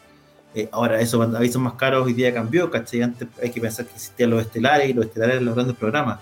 Hoy día los grandes programas son los matinales que antes siempre eran con el programa medio despreciado, ¿cachai? Y hoy día es como lo que va quedando de producción eh, propia, entre los programas con excepciones como pasapalabra, ¿cachai? Como cuestiones así, pero hoy día, si pensáis en los programas eh, que produce Canal 13, te vas a encontrar con de tu a tú, ¿cachai? Con lugares que hablan, con programas que es un tipo, un camarógrafo, de dos tipos más y salía, ¿cachai? Eh, costos menores, ¿cachai? trataron de hacer un el estelar de baile, no pudieron hacerlo en el 13, etcétera. Hoy día la televisión va eh, cada, vez, cada vez menos estelar en el fondo y está cada vez más parecida a lo que antes eh, solamente se veía en el cable. Canal 13 se parece cada vez más a, lo que antes era el 13C, ¿cachai? De cierta manera. Y, y, pensar que cuando nosotros éramos chicos existían programas como Martes 13 que era, que era un lujo, o sea, traían a los mejores artistas del bueno, los que se los que venían a Chile en esa época, pero era no, piensa que eh, hoy día veis, no sé, pues transmite, te transmiten el, el Festival de las Condes. Loco, el Festival de las Condes era un capítulo de martes 13. Sí. sí. y, un, capítulo, y un mal capítulo. igual, igual te gana, probablemente, porque además martes 13 también tenía de repente estas como la canción de invierno, estos concursos donde participaban los cantantes de la época. Entonces, Esa era obra de Gonzalo Bertrán, uno de los grandes sí, de la televisión chilena. Muchachos, y hablando de televisión, eh, hoy día que estamos en la época del streaming, se estrenó eh, la semana pasada, como el jueves, no? Una de las películas de Disney que generó un impacto. Disney estrenó Cruella. Esta no es una adaptación de los 101 Dálmatas, sino que es una suerte de spin-off de otra mirada. Una digamos. Ni sí, precuelas. ¿No la vieron? Yo no la he visto. Yo no, porque es una lectura completamente distinta eh, que estrenaron además a través de su formato este pagado, no es un formato Premier Access. disponible, claro, Premier Access. No es una película que esté disponible para todo el mundo. Ya que no la han visto, eh, voy a tratar de no spoiler mucho. No, pero sí, lo que no, no, es una película que me interese, ¿cachai? Yo no ver así. No, ¿sabéis que mira? Pero, ¿sabéis que ha gustado más de lo que, o sea, las referencias que yo he leído en, en, red y todo son súper buenas, como que me dieron ganas de verlas. Y que sobre todo está muy bien hecha. Sí, yo no tenía. Es que sale el señor Barriga en la película. Expectativa en la película, ¿cachai? De partida no, no fue, no era como mi idea de, no te diría que yo fue el que empujó más por verla, pero era como, ¿sabéis que se estrenan tan pocas películas? Eh, últimamente tenéis tantas tan pocas opciones de, de, ver una película nueva hoy día que aquí en la casa como que hicimos la experiencia cine completa. Así, hicimos cabrita, eh, nos pusimos todos en la tele más grande y, compramos la, el, el, acceso. Y sabéis que te diría yo que hace rato, hace harto rato, que no veía una, una película tan bien hecha, fíjate. Es, como raro decirlo, porque en general uno asume que la, un producto de Hollywood de mucha plata debería estar bien hecho y bueno, la, experiencia nos ha enseñado que no es así. En este caso... Recordemos eh, las pixeleadas de Army of Dead, así como... Más, allá, sí, pues más allá de lo técnico, ¿cachai? En este caso eh, la, la película está muy bien hecha, o sea, de partida porque está muy bien actuada, ¿cachai? Eh, tenéis a la a la eh, Emma Stone, y, a la Emma Thompson, ¿cachai? Que, que actúan acá en, este papel, pero con un, un, nivel de actuación así, pero diría yo que la Emma, la Emma Stone se pone la, las dos en realidad, se pone la película al hombro y se la llevan, ¿cachai? Es como una suerte del, del, del diablo se viste la moda, pero el chancho. Ahora, Claudio, ese de ahí, weón, es el señor Barriga, weón. Yo estoy seguro, weón. Es igual a Edgar Vivar, weón. No, ¿sabéis quién es él? Yo no sé si. Espérate, déjame ver si puedo compartirte ahí. Mira, ahí está él. Este gordito aparecía en Cobra Kai. Sí. ¿Te acordáis que era como este gordo medio ridículo que de repente apareció como guardia de seguridad y de repente lo sacaron y no apareció más, ¿cachai? Eh, es muy bueno. Él es como el relevo cómico y lo hace extraordinario. Así que el casting está muy bien la idea está muy bien porque básicamente lo que tenemos acá no es un live action de nuevo de Disney eh, adaptando de nuevo, no sé, pues el libro de la selva. que están como hechos, están como súper hechos a la pata. Que Disney en sus adaptaciones, incluso el Rey León, como que no tomó ningún riesgo. En este caso sí, pues, En este caso hay un riesgo porque hay una relectura de Cruella eh, desde la valoración a, lo, a, lo, a, lo, a, la persona distinta y que no encaja. ¿Cachai? Hay una suerte de justificación, pero ahí la, han comparado, guardando las proporciones, con el Joker, ¿cachai? Porque en el fondo hay, hay una como una mirada distinta al villano y a sus razones, como buscando un poco en la empatía en la gente. Ahora esto es una cruela bastante más light en, en, en, su, eh, en su enfoque y obviamente queda como un personaje que es más bien incomprendido y hay una otro personaje que es como la cruela de cruela, ¿cachai? Que es como la mina realmente mala. Eh, pero que... Cruella es la que despellejaba perritos, no hay que olvidarse de eso. No quiero spoilear, pero por eso que. Pero voy a decir que no. que en este caso no. Ella dice que no, que es la prensa la que inventó eso, ¿cachai? Eh, de hecho, bueno, no, no, no, no, quiero contar mucho para spoilearlo, pero veanla. La película tiene un súper buen ritmo. El casting está extraordinario. La banda sonora es notable. la banda sonora es muy buena. todo el diseño todo el diseño de, la, de, de, producción está muy bien hecho y a nivel de guion te diría que está... Es una película que funciona como reloj. ¿Cachai? Que, te, que, que sobre todo en el caso de uno que va como sin ninguna expectativa a verla, es una película como súper, no sé, refrescante, eh, entretenida, bien hechita, eh, da gusto ver eh, de vez en cuando productos que aunque tengan un fin súper, súper comercial, estén tan bien hechos. A mí me pasó eso, esa sensación me dejó, ¿cachai? Yo sé que hay mucho también, hay gente que no le ha gustado porque, claro, hay una relectura del personaje malo, eh, sienten que está como muy acomodado a todo, y sí, está súper acomodado, está una lectura nueva, diría yo que es otro personaje, que toma elementos de Cruella de eh, que te cuenta la historia de dónde viene, qué sé yo, pero en la práctica... Eh, es otro personaje casi totalmente. Eh, y, este nuevo personaje, este personaje más fresco, más vivo, más ingenioso, se agradece caleta. Yo creo que, está, que deberían, deberían hacer más películas de, de Cruella, no me extrañaría, ¿cachai? Porque todo el universo está muy, está muy bien creado, una película ambientada en los años 70. Está muy bien hecho, está muy bien creado y funciona, funciona súper, súper bien. Así que yo les diría que véanla, lo van a pasar bien, es una película extremadamente entretenida, por lo menos a mí me lo pareció. Pero en ese sentido, mira, yo, tengo una, justamente aquí comentan, creo que los live action de Disney hoy pensemos basado en estas historias populares que uno conoce, ¿no es cierto? Blanca yo no vi Maléfica, debo Pero Maléfica le fue bien, funcionó, de nuevo, porque no es un live action de la Bella Durmiente, ¿cachai? Sino que te cuentan la historia de por qué Maléfica, digamos, se convirtió en el personaje que es, ¿cachai? Yo, vi, por ejemplo, ¿cachai? Pero por ejemplo, a mí me pasó, yo vi el live action de, de Aladdin y, el, y bueno, y el del Rey León, no me gustó ninguno. No es que sean malas películas, ojo, pero lamentablemente el material original era demasiado, demasiado bueno, demasiado bien hecho. Es muy, era muy difícil eh, hacerle el contrapeso a un, eh, a un Robin Williams con Will Smith, ¿cachai? En el papel del, del genio. El, el, el, libro de la selva, por ejemplo, es un buen live action. Que está es que el libro de la selva para mí no es un producto Disney, es una adaptación que ha tenido muchas adaptaciones también cinematográficas, no solamente Pero, la mano de, de Disney.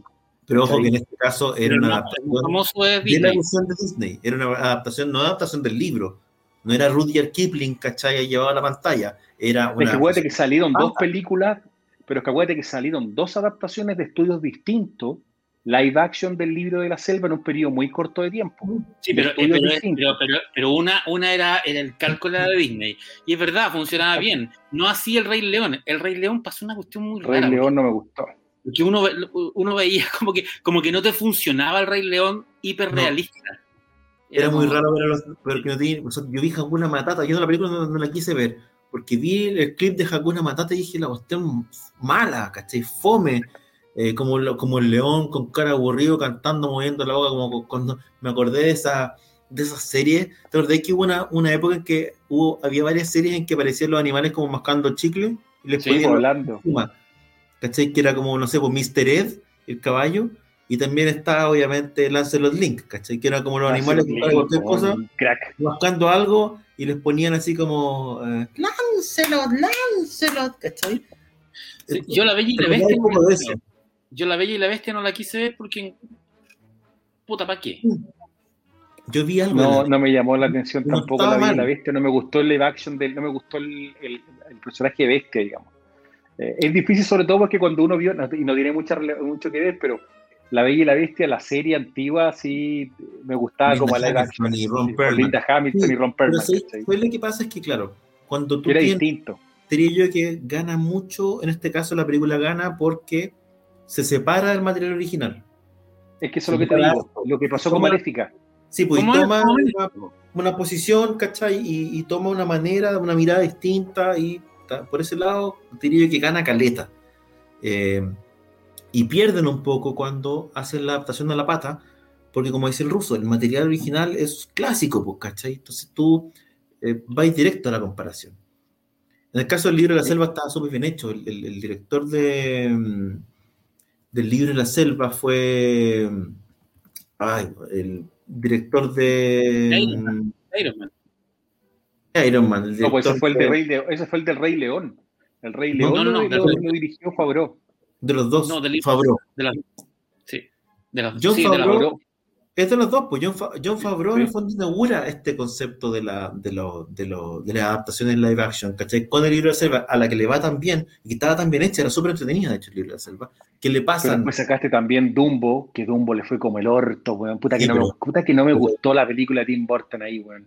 Pero es que de nuevo le, le diste. el- Bueno, en ese caso sí tenéis una mirada, pues, ¿cachai? Porque Tim Burton no te iba a hacer una cuestión de la pata de Disney. No, ¿cachai? pues. Tiene una mirada muy fuerte. Entonces todo lo que hace pasa por la mirada de. Y A tuvimos mí no suerte, gustó, de que, tuvimos suerte que Dumbo no era Johnny Depp con orejas, digamos, ¿cachai? Claro, no tenemos suerte que el cuerno era medio mutante, weón, que le faltó una pata, ¿cachai? Pero no, no, como que me ha, pasado eso un poco con los live action. Creo que estas películas que toman el material y lo llevan hacia otro lado me parece que es más interesante, que es más, más entretenido. A lo mejor, por ejemplo, una película en vez de Aladdin en sí mismo, el origen del, del, del, del genio, ponte tú, ¿cachai? ¿no? Eh, si vais a explorar el mundo de las mil y una noches de alguna forma, tenéis mucho, mucho que hacer, Juan, como para poder hacerlo, hacerlo bien, hacerlo distinto. Eh, claro, ahora viene Pinocho de Guillermo el Toro. Guillermo el Toro que también tiene una visión y una y, y cuenta una historia como él la quiere contar, Juan, que no, no me no, no, no va a ser una adaptación igual a lo que tiene Disney, ¿cachai? Va a ser interesante ver lo que hace, porque también, claro, tiene una artesanía para hacer las cosas, de cierta manera, tiene un rollo con las criaturas, con los objetos, que Dijo, dijo, que, dijo que se iba a tirar hacia el horror gótico con Pinocho. o sea, desastre. Puta la wea. Puta la wea. Pero ¿por qué? ¿Por qué no? ¿Por qué, Guillermo? Si le estaban yendo tan bien a los mexicanos, cuando están haciendo cosas tan buenas. Ya ganó el Oscar, pues puede hacer lo que quiere. Después, Oye, claro, después de que ganaron. ¿Cuántos años seguidos ganaron mexicanos los Oscars, weón? Tuvieron su momento, tuvieron su Sí, momento. weón, le fue la raja con gravedad, después con la Roma. eh, Gravedad, Roma, el- la, La- la forma del la- agua y la, mal agua eso. y la de mm, Leonardo DiCaprio, la del... Ah, verdad, de Revenant. Sí, Bueno, También le fue bien. muy recomendada Cruella, se va a entretener, échenle un vistazo y nos comentan. Y hablando de, bueno, hoy día es como hablar de cine, todo, todo hablar de tele hoy día. Y hablando de, mm, de fenómenos televisivos, se estrenó también eh, por fin el famoso capítulo de reencuentro de, de Friends. sí de hay, que ser, hay que ser respetuoso, no, no era un capítulo. Y Birman, también Ya. tiene razón. Birman también. Birdman, sí, era un especial. No era un capítulo de Friends, era un especial de reencuentro. Sí, de, Una reunión, era de reunion. Sí, de porque, reunion. porque cuando he visto notas en la tele y dicen el, el capítulo, de, lo, lo- lo definen como el capítulo de encuentros y no, pues, o sea, ya, sí, fue una reunión, pero fue una reunión de- de- de- del elenco para hablar, fue una cuestión como muy para pa fans, ¿lo vieron ustedes o no? Sí, po. ¿Qué te pareció, Pancho? ¿Sabes qué? Yo, yo regañé harto, decían, ah, esta weá no la pienso ver, weá, no está, no está, no va a estar eh, Ant-Man, Paul Rudd no me interesa esta weá, ya es una trampa porque no es un capítulo una weá, ya la voy a ver. Y me quedé pegado viendo la weá, porque me empecé a acordar de. Vi Friends en su época, después, como todo el mundo dice, ah, la weá, como que odiáis Friends y la dejáis de ver, pero si la pillabais en algo, te quedáis viendo el capítulo, igual los chistes seguían funcionando. Y cuando vi el especial me, me acordé de todo, weón. De, de cada chiste, cada referencia. Y igual, hijo de una época fue Friends, weón. Y, y- y hay que aceptar que uno creció con Friends. Me dio un poco de pena, sí. Lo... Porque, a ver, salvo David Schwimmer y, y Lisa Kudrow, que están como iguales, el resto como que los años les golpearon, los golpearon súper fuerte. weón. O sea, ¿Qué entre el años- voto ¿Cuántos años, cuántos años tiene esta gente? weón? Espérate, eso, eso Están entre interesa. 50, mira, Lisa Kudrow y, de- y creo que mm, Lisa Kudrow creo que es de las mayores con, con Courtney Cox, creo que están en 56, 57 años, tal vez incluso un poquito más. Es que Eh, la 60, menor es sí, la menor creo que es Jennifer Aniston con, eh, con Matt LeBlanc, que andan por los 52, 53 años. ¿Cachai? Tiene 52 años Jennifer Aniston. Sí, pues, ¿viste? Y Matt LeBlanc anda un poquito mayor nomás, no es mucho más que eso. Pero es, sí, pues, como decís tú, se nota, a mí me llama la atención eso, ¿cachai? Como la sobre, la sobreintervención. Estaba al igual de la presión de envejecer en Hollywood, ¿cachai? Y eso, que- y eso que yo creo que hoy Bueno, día lo que hablaba Courtney Cox. ¿Cachai? hay más, hay más Bueno. espacio hoy día para envejecer en, en Hollywood, creo. Igual es chistoso. El más chistoso hombre. Matt, Matt LeBlanc sigue siendo el más chistoso. Se ríe de que está guatón, eh, se tira tallas de sí mismo, como que sigue siendo. El más serio sigue siendo David Schwimmer, que siempre fue el serio, que era, el- que era el- como el, director del teatro del grupo.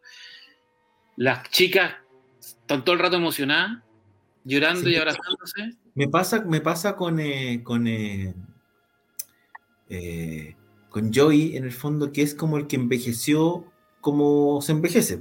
Sí, No sé si no se le pasó como, es como que enve- envejeció naturalmente.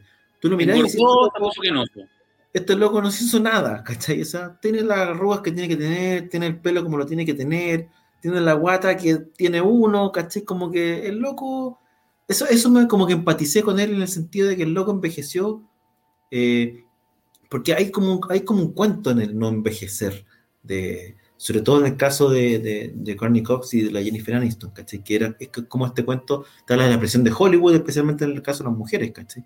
En el caso de él es como el loco se dejó envejecer, po. porque no es que no tenga plata para teñirse el pelo, no es que no tenga plata para, no sé, pues, para liposuccionarse entero, ¿cachai? Los locos la tienen.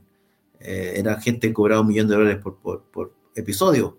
O Hacia sea, el final- eh, que lo que recordaban ahí en el especial era lo, lo realmente famosos que fueron Pero, weón, Son. fue durísimo. en su edad de oro. O sea, siguen siéndolo, pero cuando estaban en su peak, eran heavy famosos. po, weón. Sí, uno Pero el pero- último capítulo de Friends marcó más que los Oscars. ¿cachai? Fue un, un capítulo brutal y este capítulo igual le fue bien, ¿cachai? Dentro de todo, la gente, la gente quería ver de nuevo a los seis juntos en pantalla, porque finalmente no- nunca los vieron, porque otras series sí han tenido reuniones un poco más cercanas. De Friends por 17 Sí, años, Sí, ellos Nada. han sido bien cuidadosos también. Porque hay que, hay que, hay que tener en cuenta que estos eran, era un elenco que se puso de acuerdo para cobrar por cabeza un millón de dólares por episodio. Eh, por lo tanto, los tipos también, yo creo que sabían y saben lo que vale eh, que se junten. Entonces, esto no lo iban a hacer gratis. Ellos habían estado, habían estado las tres chicas en ciertos programas, pero nunca se juntaban los seis. Lo más cerca había sido para el homenaje a uno de los productores o un productor de la, de la cadena hace un tiempo atrás, que se juntaron cinco. Sí, porque en entonces, siempre hay problema. Es que más de Perry sí, o sea, una de las razones por la que creo yo que hizo la reunión ahora es porque él está mejor. Pero aún así, ese, ese estar mejor no es, es bien heavy. Cuando, cuando, cuando Juan decía que tenía, no, que fui recién al dentista, weón, ¿cachai? Sí, pues bueno, se supone que tuvo una emergencia dental y que por eso estaba como medio... Por eso no hablaba, por eso casi no habló, se supone que era por eso, esa era la versión... Tú no sabes si no habló, tú no sabes si lo sacaron, si lo cortaron, ¿cachai? Es bien heavy la situación de un tipo que tiene como, como, como que sonríe tenía como los dientes raros. Como, como que, claro, tenía problemas con el corega, me entendí, ¿no? Como, que estaba, estaba no, fallando. No, súper heavy verlo, porque además era el tipo, eh, por el personaje, por la personalidad del actor, era como el más chispeante del elenco, y hoy día está, es como el más... En retraído yo vi segmentos completos en los, que no hablaba. No. Entonces, bien es bien heavy, y él ha dicho, sí, pues como dice aquí Julio Vidal, él, ha dicho que, que, no, que hay, temporadas completas que no recuerda. Por, por el pero, ya en esa época. Está mal. Lo que pasa es que ahí tú tenías el tema un poco de, de esa, de, de, de, cómo te consume el, digamos, el poder ganar un palo por capítulo, ¿cachai? El acceso te da todo lo que tú querís, pues, me entendido, ¿no? Y este no se hizo concha, esa es la verdad, pues. Pero si, por ejemplo, ustedes, usted, ustedes han visto a Jason Mewes, por ejemplo, que era el, el actor que hace de Jay en Jay Silent Bob, el amigo Kevin Smith. Sí, bueno, tuvieron que ponerle todos los, bueno, tuvieron que ponerle todos los dientes de nuevo, todos. ¿Cachai? Bueno, y se nota, tú lo mirás y la cuestión es penca, porque claro, puta, bueno, la, la, encía se le recogió, se le cayeron los dientes, weón, y compadre, weón, se levantaba en la mañana y se pegaba uno, ¿cachai? Y dentro de otras cosas más. Y un poco este gallo tenía este mismo estilo de vida.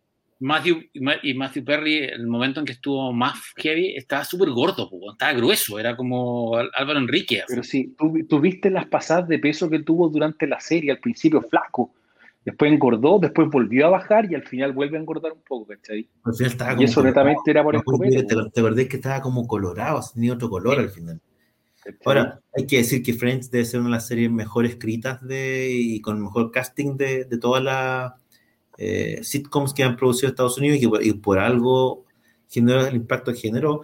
Llegó además en el momento bien preciso, eh, debe ser una de las cosas más recordadas de los 90, es como bien representativa además de, la, de los ideales de los 90, como de esta, de esta amistad idónea, ¿cachai? Eh, pero era una serie que funcionaba y que sigue funcionando muy bien. Tiene que ver con que los diálogos están muy, muy bien hechos. Una serie que y es heavy además como, como te muestran un poco también, te abren un poquito la puerta a mostrarte cómo es el proceso de las sitcoms y cómo están los escritores ahí y cuando un chiste no funciona hay que reinventarlo ahí mismo, volver a escribirlo y volver a grabarlo para ver si la gente se ríe. Y si no se ríe hay que volver a hacerlo y así. Una serie que, eh, que de cierta manera eh, se mantuvo eh, siempre en el mismo nivel y se despidió sin decaer diría yo que es una serie que supo conduirse y de cierta manera gran parte probablemente del, del eh, como de la, de la fama o del éxito o del, del, cariño que se le tiene a la serie, por una parte es que no se ha ido nunca y por otra parte es que se fue bien. No es como una serie que se fue porque estaba De hecho, la serie se debió de alguna manera con la novena temporada. Sí, y de alguna manera con Seinfeld son la, la, despedida de las grandes sitcoms, porque después hubo qué sé yo, eh, eh, ¿cómo se llama? Big Bang yo creo que fue de las últimas grandes que se fue, bueno. The Office, que eh, siguen funcionando.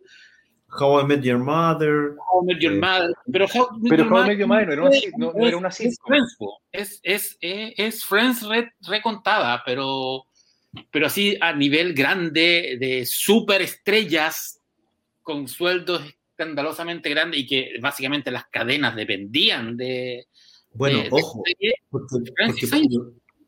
no, te diría yo que te, te agrego eh, The Big Bang Theory. Sí, porque Big Bang Theory. Sí, también, sí. Y, la, y- y la, y la otra es, la otra que era muy potente, quizás acá, no tanto, pero en Estados Unidos también era, era Che- eh, Frasier, que además arrasaba con Sí, todo. Con- Es que lo que pasa es que Fraser más encima le fue muy bien porque era un spin-off de Cheers, sí. Sí. ¿cachai no? Le fue muy bien a la serie. Y cuando meten al personaje, al hermano, a, a Niles Crane, también le va muy bien. Pero después, esas de las exitosas también, Two and a Half Men. Piensa que Sí, Two and a po. Half Men tuvo el actor mejor pagado de la televisión en Hollywood, que era Charlie Chin, cobraba dos palos y medio por capítulo. Sí, pero por ejemplo, Bueno. todas las Men termina mal. Es que puta, bueno, ahí le pasó la cuenta a Charlie Chin, po, un Porque Charlie, te, no- metiendo a Aston Kutcher para tratar de, de mantenerla, salvarla. Por eso te digo que diría que Friends y The Big Bang Theory de cierta manera se van como en sus propios términos, ¿cachai? Eh, The Big Bang Theory probablemente también estiraba un poquito más de la cuenta, porque en la práctica lo tenía. Te diría yo que respecto de Friends, por ejemplo, Friends parte con una premisa que no la abandonó nunca. ¿Cachai? Que la, la varió, la cambió, pero siempre fueron Claro. los seis personajes, sus relaciones, qué sé yo, y lo, y lo que pasaba alrededor de ellos. Y, y esa no, tuvo- no premisa- tuvo cambio de, no tuvo cambio de elenco, como la mayoría. Bueno, Seinfeld tampoco. ¿cachai? Pero en cambio, de Give Bang Theory, lo que pasa con... con, con, eh, Termina siendo Friends de Big Bang Theory, es el tema. es, que, es que básicamente era eh, los nerds y la rubia, ¿cachai? Que los tipos no podían creer que tuvieran de vecina. eh, y después al final se transmite, chutas, resulta que eran nerds, pero todos tenían pareja o estaban casados, ¿cachai? Todos estaban así como casados con mujeres bonitas. De, de cierta manera la premisa se te va un poquito acomodando a otra cosa, terminó en otra cosa. eh, Eso, te- Theory. la- la- termina, como, termina como Friends. Termina eran, como eran Friends. seis. Sí. Eran seis, ¿cachai?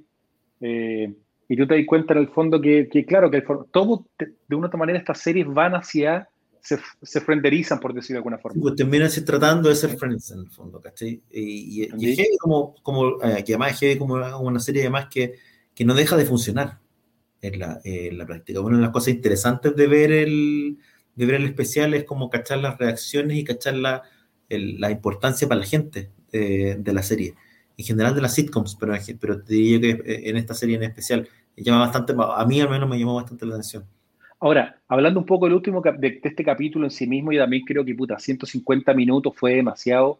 Cosas que para mí fueron bastante relleno. Eso de, de tener ese desfile con cara de Levine y toda la cuestión, para mí, aparte que este, el, el guatón, el James Corbin, a mí la verdad que no me, como que no me llama mucho la atención. Tener a los invitados dos minutos también no me gustó, ¿cachai? O sea, tenía invitados que eran entretenidos, haberles sacado un poco más de jugo, ¿cachai? Sobre todo, puta, a mí me gustaba mucho la relación de Mónica con Tom Selleck, ponte tú, con Richard.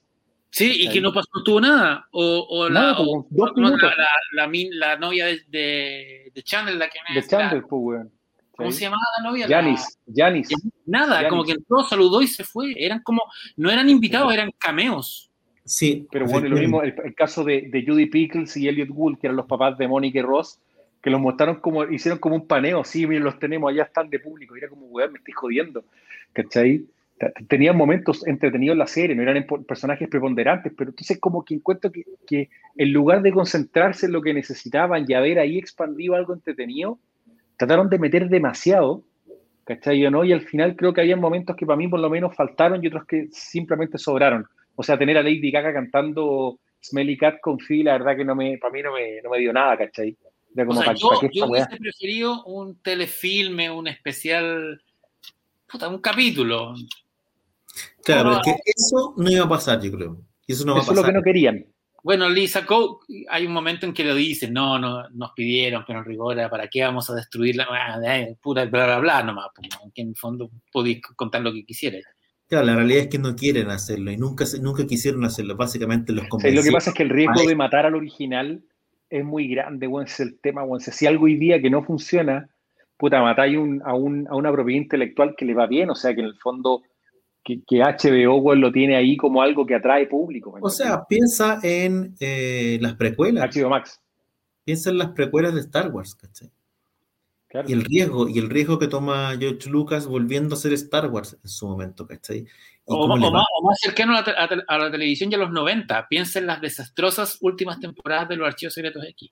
Sí. Puta, o sea, Las que- últimas dos temporadas que sacó Fox fueron terribles. Son horribles, porque de partida Son- niegan toda la serie.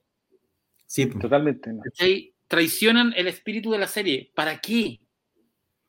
Pues te digo, caché que hay riesgo en volver a, como a, retomar algo, volver a hacerlo, es porque entran miradas distintas, entra gente nueva y, y finalmente te, te, puede pasar algo como lo que pasa con X-Files, que efectivamente es, que es como, yo me imagino, yo me gustaba la serie, pero no era un fan porque hay gente que andaba con las chaquetas de FBI y todo, esa gente le tiene que haber roto el corazón. Pero bueno, si cuando, cuando ya en las últimas dos temporadas de la serie regular, ¿ya? Ya la cuestión se fue a la mierda cuando se va. O sea, Fox Mulder era el weón que no se podía ir. Él era el hilo conductor de la serie, independientemente que el personaje de Scully lo hacía muy bien y lo acompañaba, lo que tú querías, la serie era de él. Él era la serie, él era el hilo conductor. Y el weón lo sacáis y metía a Robert Patrick. Yo tengo nada contra Robert Patrick, que, puta, de hecho, creo que lo hace bien dentro de todo el weón pero no sirve, no funcó. Y después más encima, weón, para añadirle, claro, porque ¿cómo se llama? Gravedad a la falta, así está estas dos nuevas temporadas que son una basura. no, te iba a funcionar, o sea, Robert Patrick es un buen actor, pero el problema de las últimas temporadas es que eran dos Scollys, weón. Sí, pues no, tenía, es que no, digo, no funciona. Y, la Scully... No existía la Y la Scully de... Por eso. Y transformaste la Scully en, en, la, en la molder de la serie. ¿Cachai? ¿Cómo que no no fue un coca, Por eso te digo que no, yo también estoy de acuerdo, fue doloroso. No es tan fácil eh, tomar algo, volver a hacer algo que, que fue muy exitoso, ¿cachai? Y salir bien parado. Yo no sé, la otra vez que hablábamos de, oye, podríamos hablar un día como de las grandes decepciones del cine, las grandes decepciones de la tele. Bueno, X-Files, las últimas temporadas, decepcionaza, ¿cachai? Decepción con palabras, con letras de liquidación, como dicen, ¿cachai? Heavy, pues. Mira, aquí lo que dice Adenir Río, dice, las últimas dos temporadas no fueron buenas de Friends. Mira, a lo mejor las dos temporadas no fueron obviamente tan buenas como el material, pero por lo menos la premisa de la serie siempre se mantuvo, ¿cachai? De una otra manera.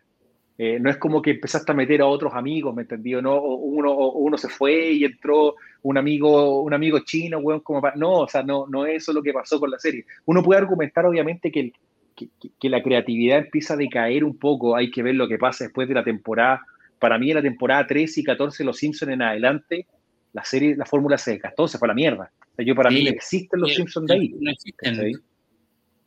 O sea, es, mi percepción. Hay gente que le gusta, pero a mí no me gusta. Eh, pero lo que pasó con los X-Files es que lo mataron de frentón, ¿cachai? Lo mataron mal. Mal, mal, mal. Eh, y era una serie que fue muy buena. Acá Julio Vidal dice, solo la ley y el orden, VE ha sabido mantenerse con temporada más o menos, pero es que son series distintas. La ley y el orden son series episódicas, ¿cachai? Y las series episódicas llevan, hay algunas que han durado más que la ley y el orden. el problema son las series arco, las series que tienen... sí, además las series, las series policiales a mí siempre se me hace como un género aparte que tiene como una regla distinta y tenéis una cantidad de material como que te da casi infinitamente, ¿cachai?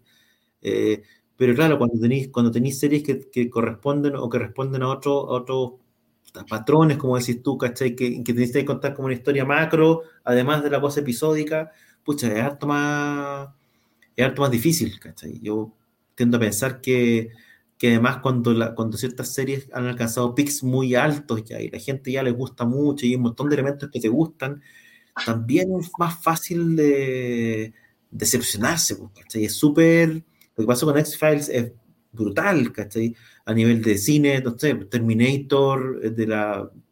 Todo lo que venga después de Terminator, 2 es terrible. Las dos, las de Cameron y punto. Si la otra, y ¿sabes qué? La serie Terminator no era tan mala, las crónicas de Sarah, ah, con, la, con la Game of Thrones. Con Summer Glau. Sí. Con Summer Glau y, Lina, Lina Hadley me estaba acordando de otra serie de, la, de, esta edad de oro de la, de la sitcom de NBC, que eran como la que la llevaba. Eran ¿Se acuerdan de Mad About You? ¿Vieron el último capítulo? Sí, el último capítulo también fue un capítulo rudo, porque esta serie que contaba la historia de un matrimonio perfecto termina con. Sale ahí Hunt, ¿no? Sí, pues. Termina con, con Janine Garofalo como la hija de ambos, contando cómo se separaron y cómo todo se fue a la mierda. Es como, weón, y ahí, bueno, esa serie, de cierta manera, Friends está relacionada con esa serie, porque Lisa con y el, y el personaje se repite, el personaje de... Bueno, siempre te cuentan de que hay como un universo compartido entre, entre Friends, Mad About You y Seinfeld. porque en algún capítulo Jerry sale con eh, Courtney Cox, que no era Mónica, pero En la ciudad, como que te dan, siempre hay como todo un cuento ahí de, de como el universo, el extended, pues la gente inventa acá, wea, pero el extended universe de, de los sitcoms, ¿cachai? De la época, ¿me entendí? Bueno, eh, hay un capítulo de Seinfeld donde aparece Paul de Madame You y en, el, y en Madame You existía Úrsula, que era la hermana de Phoebe, entonces era como, Sí, po, era, sí. era, era básicamente un, un NBC, era NBC lo del canal, la- la- era Parece, ¿no? Cinematic Universe, Un- sí. Mira, yo creo que Sí, siempre, pero- siempre esta de revisitar cuestiones que han sido muy exitosas es complejo. A mí, por lo menos, yo, yo no me acuerdo de una, así como a nivel de revisitar o a nivel de volver a hacer algo, y no, no creo que haya, que vaya a vivir en mi vida una decepción tan grande como eh, eh, la que sentí después del episodio 1. ¿Cachai? Yo creo que para todos la amenaza fantasma fue una cuestión que no podíamos creer. Es que además era muy, Era- era muy esperada. Es que no podía es ser tema. mala. No podía, una película que no podía ser mala y que tú estabas mirando, tratando de convencer, tratando como de, de apretarte para pasarlo bien o hacer, no, no podía creer que era mala. Yo me acuerdo, de- debe ser una de las una pocas películas que he visto en estado de negación. ¿Cachai? Así como de no, no. No estoy viendo, la- lo estoy pasando bien, ¿cachai? Como que uno se reforzaba, no, no, no, la película no puede ser mala, ahora se pone buena, ahora se va a poner buena y no se ponía buena. ¿Cachai? Debe ser uno de los casos más brutales de, de decepción generacional de una cuestión que no podía ser mala y que guateó de manera espantosa, ¿cachai? Es que yo creo que Lucas como que se hizo experto en matarnos porque ah, uno puede tener percepciones con respecto al episodio 1, al episodio 2, al episodio 3, que claramente a la gente no le gustó mucho, los que menos le han gustado, pero de ahí básicamente el todo el resto de material ha salido de ahí. El Clone 3 Wars y toda la otra. el 3 no es malo.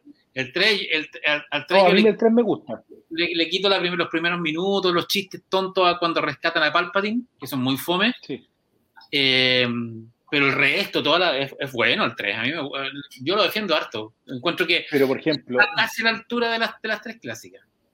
pero mira, para mí, la gran cogida que nos hace George Lucas es Indiana Jones 4. Sí. Yo, yo, yo ahí, yo, ¿Sabéis yo ahí fue como ver el capítulo de South Park donde en el fondo los buenos van a denunciar a la policía a George Lucas por violarse a Harrison Ford. ¿Cachai? Weón, se cogieron Indiana Jones, weón. Yo Es te diría que Pero, pero no, es, no es fome. Es mala, pero no, No. es fome. Son- Mala, weón. No, pero, pero el, el acuerdo de la, de la, la ardilla o el topo este por CGI y Harrison Ford dentro del refrigerador, yo diría que es una película que, la, mira, la gente le tiene tanto cariño a Indiana Jones y tanto cariño a Harrison Ford, que la gente es una película de la que no se habla. No, po, no existe. No, pues, como que No, tú la borraste. Es la trilogía de Indiana Jones, punto. Es heavy, ¿cachai? Porque es como no se habla de, de, de la carabela cristal, ¿cachai? Es como una es, heavy, ¿cachai? Porque nadie hace referencia y ahora viene como la nueva Indiana Jones, todo el mundo entusiasmado, ¿cachai? Olvidándose del anterior. Es como un dolor, como ese, es como ese dolor que no se menciona, del que no se habla. es, que, es verdad porque uno dice, ya, voy a, este fin de semana voy a dar una maratón de Indiana Jones. Y no, y, y veis las tres. Sí, Y pues, se acaba sí. con la última cruzada, con la última escena de los, de los cuatro jinetes. Sí, es que- Es como, en esta casa no se habla de la, de, de- de la calavera de cristal, ¿cachai? Es como algo que pasa. por eso, de Por la eso, el episodio 1, tú podías hablar del episodio 1, pero tú no hablas. Pero con dolor, yo igual, igual hablo con dolor. Ahora, hay que tener No, ojo bien, porque bien. también es pa- es súper generacional, ¿cachai? Porque para los cabros más chicos, eh, el episodio 1, 2 y 3 funcionan con las otras y no, ellos no, mucha tanta diferencia no hacen, ¿cachai? y, para, O sea, y para los, para los chicos, yo lo veo, por ejemplo, en mi sobrino, que ahora está grande, el héroe era Anakin. sí, de, pues, hecho, sí. de hecho, no les gustan la- las clásicas porque Anakin se vuelve malo, ¿cachai? Es- por eso digo, es, también es una cuestión súper generacional y, y ya ellos tenían los monos de Darth Maul y felices, ¿cachai? O sea, como que no, es uno el que hace todo, a pesar de que tú decís, chuta, yo encontré fome el episodio 1, no sé cómo será para un cabro chico estar viendo no sé cuánto rato una película sobre bloqueos comerciales, weón, y, y e intriga, viejo, es educación física, es educación cívica, weón. ¿cachai? Algo que Entonces, hoy día tienen que aprender todo. es como, bueno, será, pues, ¿cachai? Pero yo lo encuentro un bodrio. Ahora, ¿qué es lo que pasa? Es que eh, el- el- lo que pasó con la última trilogía de Star Wars a nivel de, de fans es tan heavy que de cierta manera la gente está mirando con más cariño esa trilogía que hizo, que hizo Lucas, que en su momento encontrábamos tan mala, resulta que no, no tiene, tiene más sentido, está, tiene un cuento un poco más, no sé, pues, mejor hecho que las Lo que pasa es que las últimas tres, bueno, yo nunca había visto una pelea de directores, ¿no es cierto? Una, una pelea de egos llevada al cine en tres películas. ¿Cachai? Sí, no, y encima la, y las declaraciones de Abrams esta semana diciendo, no, en rigor no teníamos un plan. Bueno, hay que decirlo que Lucas tampoco tenía un plan. Si la, la idea de, de, que Vader fuera el papá de Luke se, ocurre, se, le ocurrió escribiendo el guion del Imperio Contraataca, ¿no? Es mentira que el weón sí, tenía claro que venía... Pero, no. pero, fíjate que en el caso, te diría que cuando hace la, las precuelas, sí tenía un plan, sí tenía un arco, tenía una historia. Sí, ahí estaba el arco completo. Y de cierta manera lo que él resiente, por lo que se sabe, ¿cachai? De la, de la nueva trilogía, es que él también tenía una idea, también tenía una, un arco para, la, para los últimos tres, eh, y Disney decide botarlo a la basura y hacer otra cosa. Eh, en algún momento, no, hace unos meses atrás, de hecho, empezaron como a circular rumores de que Lucas estaba arrepentido, de que Lucas quería volver, de que estaba buscando la manera. Eh, no prosperó eso, pero en su momento eso, eso rumoreó fuerte. ¿cachai? Porque además tenía a Lucas que empezó a ir a visitar el set del Mandalorian, ¿cachai? A conversar mucho con Filoni, a conversar mucho con Fabro, entonces empezó como, a, había como una onda de que, oye, este loco parece que vuelve, y al parecer no se concretó, pero se, había muchos reportes respecto del arrepentimiento de Lucas eh, de haber vendido todo, de haber cedido el control completo, viendo lo que habían hecho. Lo que está haciendo Disney. Que no le gustó nada, eh, eh, lo, que, lo que se hizo especialmente, lo que, lo que se hizo en la película, en la, o sea, de, de hecho, lo único, lo único que, lo, creo que lo único que tomaron en cuenta era que era, iba a ser una heroína. Sí. Era, eso, eso, era la clave, que era, iba a ser una... Pero, por ejemplo, el, el, el si tú miráis las seis películas, las, las del 1 al 6, si hay, un, hay una cosa que se repite en las seis películas, es que el punto de vista, que no es el narrativo, sino los, los personajes arcos, los que mantienen la historia, son Citripio y Arturito. Y en el plano original de las, de, la, de las nueve películas originales eran los personajes que iban a estar desde, el, desde la primera película hasta la última.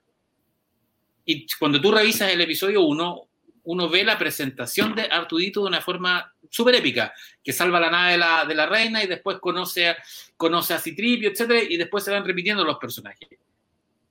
Y, y en la trilogía nueva los personajes son absolutamente de relleno, los, los robots que eran... Se que tuvieron una serie animada incluso, weón, y, y, nada. Pero Indiana Jones 4 es lo peor, weón. Tengo por ahí droids, de hecho tengo una, un, un, librito de droids firmado por, lo compré en una, firmado por Anthony Daniels. Por el, Oye, por ¿y alguien, alguien, las nombró por acá? Matrix 2 y 3. Ahí tenéis otro ejemplo de una película que es, de, de, de, dos películas que se hacen sin plan. Oye, nos fue tan bien con Matrix que cómo no vamos a hacer más. Y además que, ¿te acordáis que partió diría que partió por ahí, ¿o no? Esta, esta, esto de que todo se transformaba en trilogía. Sí. Porque sí, sí, tenía la trilogía El Padrino y la trilogía de Star Wars, ¿cachai? Que también nacen de cierta manera esto con una película a la que le va muy bien y vamos contando más historias. Eh, bueno, y El Señor de los Anillos, que también le empieza a ir muy bien, también en el 2001, entonces dicen, ya, bueno, aquí es lo que... Y tenéis también, obviamente, Volver al Futuro. Claro. Y en su momento Indiana Jones también es trilogía, pero yo no sé si están planificadas como trilogía rompen esta tendencia, no sé. Eh, Yo siempre pregunto campo. lo siguiente, ¿qué es una trilogía? ¿Una película, una historia contada en tres partes o solamente tres películas? ¿Cachai? Es distinto porque, por ejemplo, El Señor de los Anillos es una sola historia. Sí, pues es una digo, para mí es una trilogía. Star Wars pero, también es una trilogía. Sí, pero, claro, pero, pero, Star Wars es, es autoconclusiva cada parte, El Señor de los Anillos no. Señor del Anillo, el, el, el, el mm, abierto, pero, que abierto. No, pero Star Wars original, la primera es autoconclusiva, pero. La segunda que abierto. La primera te lo dejan abierto cuando, se, cuando Vader no se muere, ¿cachai? O no, en el fondo te dejan sí, mucho, muchos temas abiertos. Detalle. O sea, porque, yo creo claro, que porque tenía la celebración al final. Abierta. El Imperio Contraataca, sí. efectivamente, que abierta. Sí. Porque el Imperio Contraataca la hace sabiendo que va a ser la otra. En cambio, la primera, A New Hope, la hace pensando que va a ser la única. No, pero por ejemplo, el padrino, podía pasar, el padrino, no, el padrino son tres películas independientes que cuentan una historia. Son, claro. Es que sí, te la van contando. A ver, espérate. El Padrino 2 debe ser, para mí, una de las mejores películas que hay, Juan. Son Sí. dos películas en una, muy bien narrada, muy bien grabada. Puta madre, qué buena película, weón. Y muy bien Que lata montada. después ver El Padrino 3, weón, ¿cachai? Yo no, Muy o sea, bien que la montada. met- El Padrino pero 2 está está muy bien montada. editada, weón, peliculaza, de principio a fin, ¿cachai? Te devoráis esa película, ¿entendí? Efectivamente. Eh, no vamos a venir a descubrir pero Matrix, weón. una película. Matrix la caga, weón. ¿Sabes cuándo caga para mí Matrix? Toda la película es buena. Cuando al final sale volando Neo, te da, o sea, toda la chucha. ¿Cachai? Pero sí, pero, Ahí pero en el caso- Caga la, todo para mí. la volada de Neo, que era eh, la- el final de Matrix 1 en el fondo, ¿cachai? era un final choro, abierto, y tú podías imaginar las posibilidades. Lo que pasa es que, claro, probablemente no era necesario explorar las posibilidades en ese caso. Y Claro, en el fondo, en el fondo te planteaban que era, era casi el origen de un universo superhéroe. Sí, po, sí. Que por eso, weón.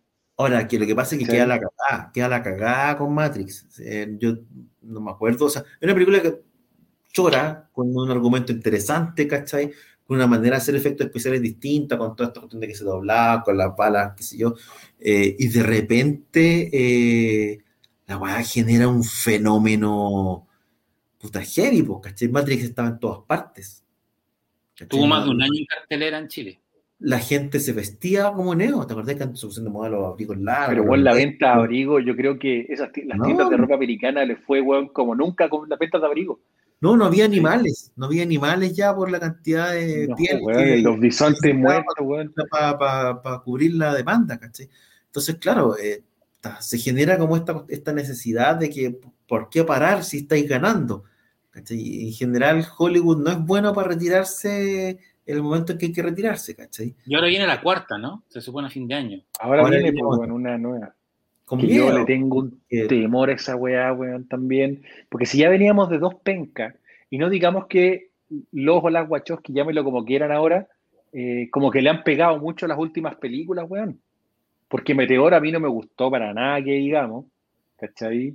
Pero ¿qué Eh, y lo que han sacado después, Porque ellas después empezaron a producir. Muchos dicen B de Vendetta, pero B de Vendetta no es de ellas, pues ellas, ellos son los productores. no, si dirigen, creo. Pero, Sí, pero, pero Meteoro la dirigieron. Y dirigieron un, par de historias Sí. de Cloud Atlas. Esa- Uy, verdad, En- que esa también película que, que es como enorme. fracaso rotundo, Cloud Atlas, por lo que. Jupiter Legacy. No, no es Jupiter Legacy. ¿Cómo se llama? Había, hay una algo Jupiter's Jupiter- Ascending. Jupiter's Ascending. Sí. Sí, no han tenido grandes, grandes. Aquí sí Ah, no- no, verdad, que Vendetta no, no, me dirigieron, ellos no la dirigen. Querían hacer Conan. ¿Te acordáis que tenían un, tenían un proyecto con Conan que se llamaba Conan Rey? Bueno, Rey Conan. Conan, Rey Conan que querían hacerlo con, con Arnold. po, Sí. Bueno, hasta hace poco. Sí, se canceló hace como dos, tres años el, el último proyecto que había al respecto con Arnold. Muy triste. Puta, pero hubiese sido buena. Yo creo que todos queríamos ver un. Porque al final, siempre lo entretenido era cuando te mostraban a Arnold sentado en ese trono, ¿cachai? ¿O no? Como rey, No, pero con la, King- con la pensada. digamos, King Conan tiene historias y tiene cómics Sí, y todo eso. El ¿cachai? rey, de, el rey de Aquelonia. De hecho, tiene un hijo. Hay todo un, un cuento Sí. que después sigue de, de Conan, ¿cachai? Que no se ha explorado, efectivamente. Oye, Oye, aquí eh, te preguntan, Pancho, te hacen una pregunta Ah. que nosotros ya lo conversamos la otra vez. ¿Qué te parece Henry Cavill como Highlander, weón? A mí me gusta como, como, Como Highlander. hombre. Como me gustaría verlo con el look. Me interesa, pero es que sabes que a mí de, esos- de, de Highlander me interesa más quién va a ser de Ramirez, que es el mejor Eso. Eso es lo que hablábamos la otra vez. Eso estuvimos conversando. El el- mejor, el- mejor personaje. Y que mantengan las canciones de Queen, weón, porque no pueden, no podía hacer una película de Highlander con otras canciones. Por último, que contraten a Muse haciendo cover, pero Es un, es un tema lo de efectivamente lo de Queen, ¿eh? También Sí. salió, salió en el capítulo. ¿Tenías algún, ¿Tenías algún candidato para Ramírez? Acá mencionamos hartos. en- Ramirez. ¿Sabéis qué? Chauvinista Pedro Pascal, weón. Pero Pascal es muy joven, po. Pero si, si Ramírez puede ser joven, pues, weón. Eso lo conversamos acá, fíjate. A, mí, me- a mí me gustaba más Antonio Banderas, pero hay, hay O sea, Antonio, Antonio Bandera además podría ser de, espa- de español, de verdad. Yo creo Sí, que porque además el zorro, porque tiene una onda. Pero bueno, hay, hubo una cantidad de nombres bien impactantes. Había algunos buenos, había Liam Neeson, decían algunos, había varios nombres así. Liam Neeson es siempre el mentor, pues, ya dejen de, bueno, ya el, ¿qué? Además eh, entrenó a Obi-Wan y a Batman, lleva a entrenar a Highlander, déjelo descansar. A... El hombre que entrenó a todos. ¿Y cuándo viene, Loki? ¿cuándo viene Loki ruso? Falta una semana. Una semana Creo que falta, sí, una semana. Es como la gran serie. ¿Qué estrenos vienen ahora? Bueno, viene la Isabel Allende, pero es como otro. otro... No, pues ya, ya, ya, está, ya está disponible ya. Ya está en, está en HBO Max, pero no está en, Amazon. No, en Amazon Prime. En Amazon, está. En Espérate, espérate. ¿Cuándo, ¿Cuándo llega HBO Max? Porque es ahora en junio, ¿no? A fines de junio. A fines de junio ya. Sí. Perfecto. Yo estoy, eh, estoy esperando a Bond. Me he dado cuenta que, que necesito que adelante ese estreno está como programado como para octubre. Sí. Bueno, es probable que, a que suban las películas de Bond en Amazon. Pues, bueno, ahora Ojalá, con no seguir gastando plata. Fíjate que me, nos vimos acá en la casa, de hecho, las últimas películas de Bond, todas las de Daniel Craig, como para prepararnos para... Y bueno, Buena, buena, buena. Mira, por lo menos Casino Royale y. ¿Cómo se llama la.? Skyfall. Skyfall son joyas. Son buenísimos. No, es buenísima. Skyfall es tremenda, pero esa peliculaza, Las vi todas las encontré todas buenas. No sé si mi. La más, la más débil en la, en la, en la chilena. La, la, la... Quantum of Soles. Quantum of Solas. Porque Spectre, Spectre, igual es buena, güey. No, no, no llega al, Lo que pasa es que el problema de Spectre es que tiene antes Skyfall. Sí, es que Skyfall es muy bueno, entonces Spectre obviamente... Hasta el nombre es bueno, güey. Hasta el nombre está buenísimo, Skyfall. Y tiene la mejor canción de Bond en décadas, además. Porque la canción de Chris Cornell, puta, no es buena. Qué lástima, güey, gustándome mucho Chris Cornell, pero no es buena, güey. Me gusta la de Jack White. La, sí, para, eh, Pero la de Abel, Abel No, y además en Skyfall sale, sale el personaje, el viejito, pues, bueno, el que cuida la mansión, el viejo que tenía escopetas y todo, era como... Bueno, te cuentan, por primera vez te cuentan un poco la historia del personaje, además, porque te, tienen como, una, como un background, tiene una, tiene una, además tiene una tecla distinta respecto de este Bond, que es el personaje en el que nunca le pasa nada, que nunca se despeina, que nunca nada, ¿cachai?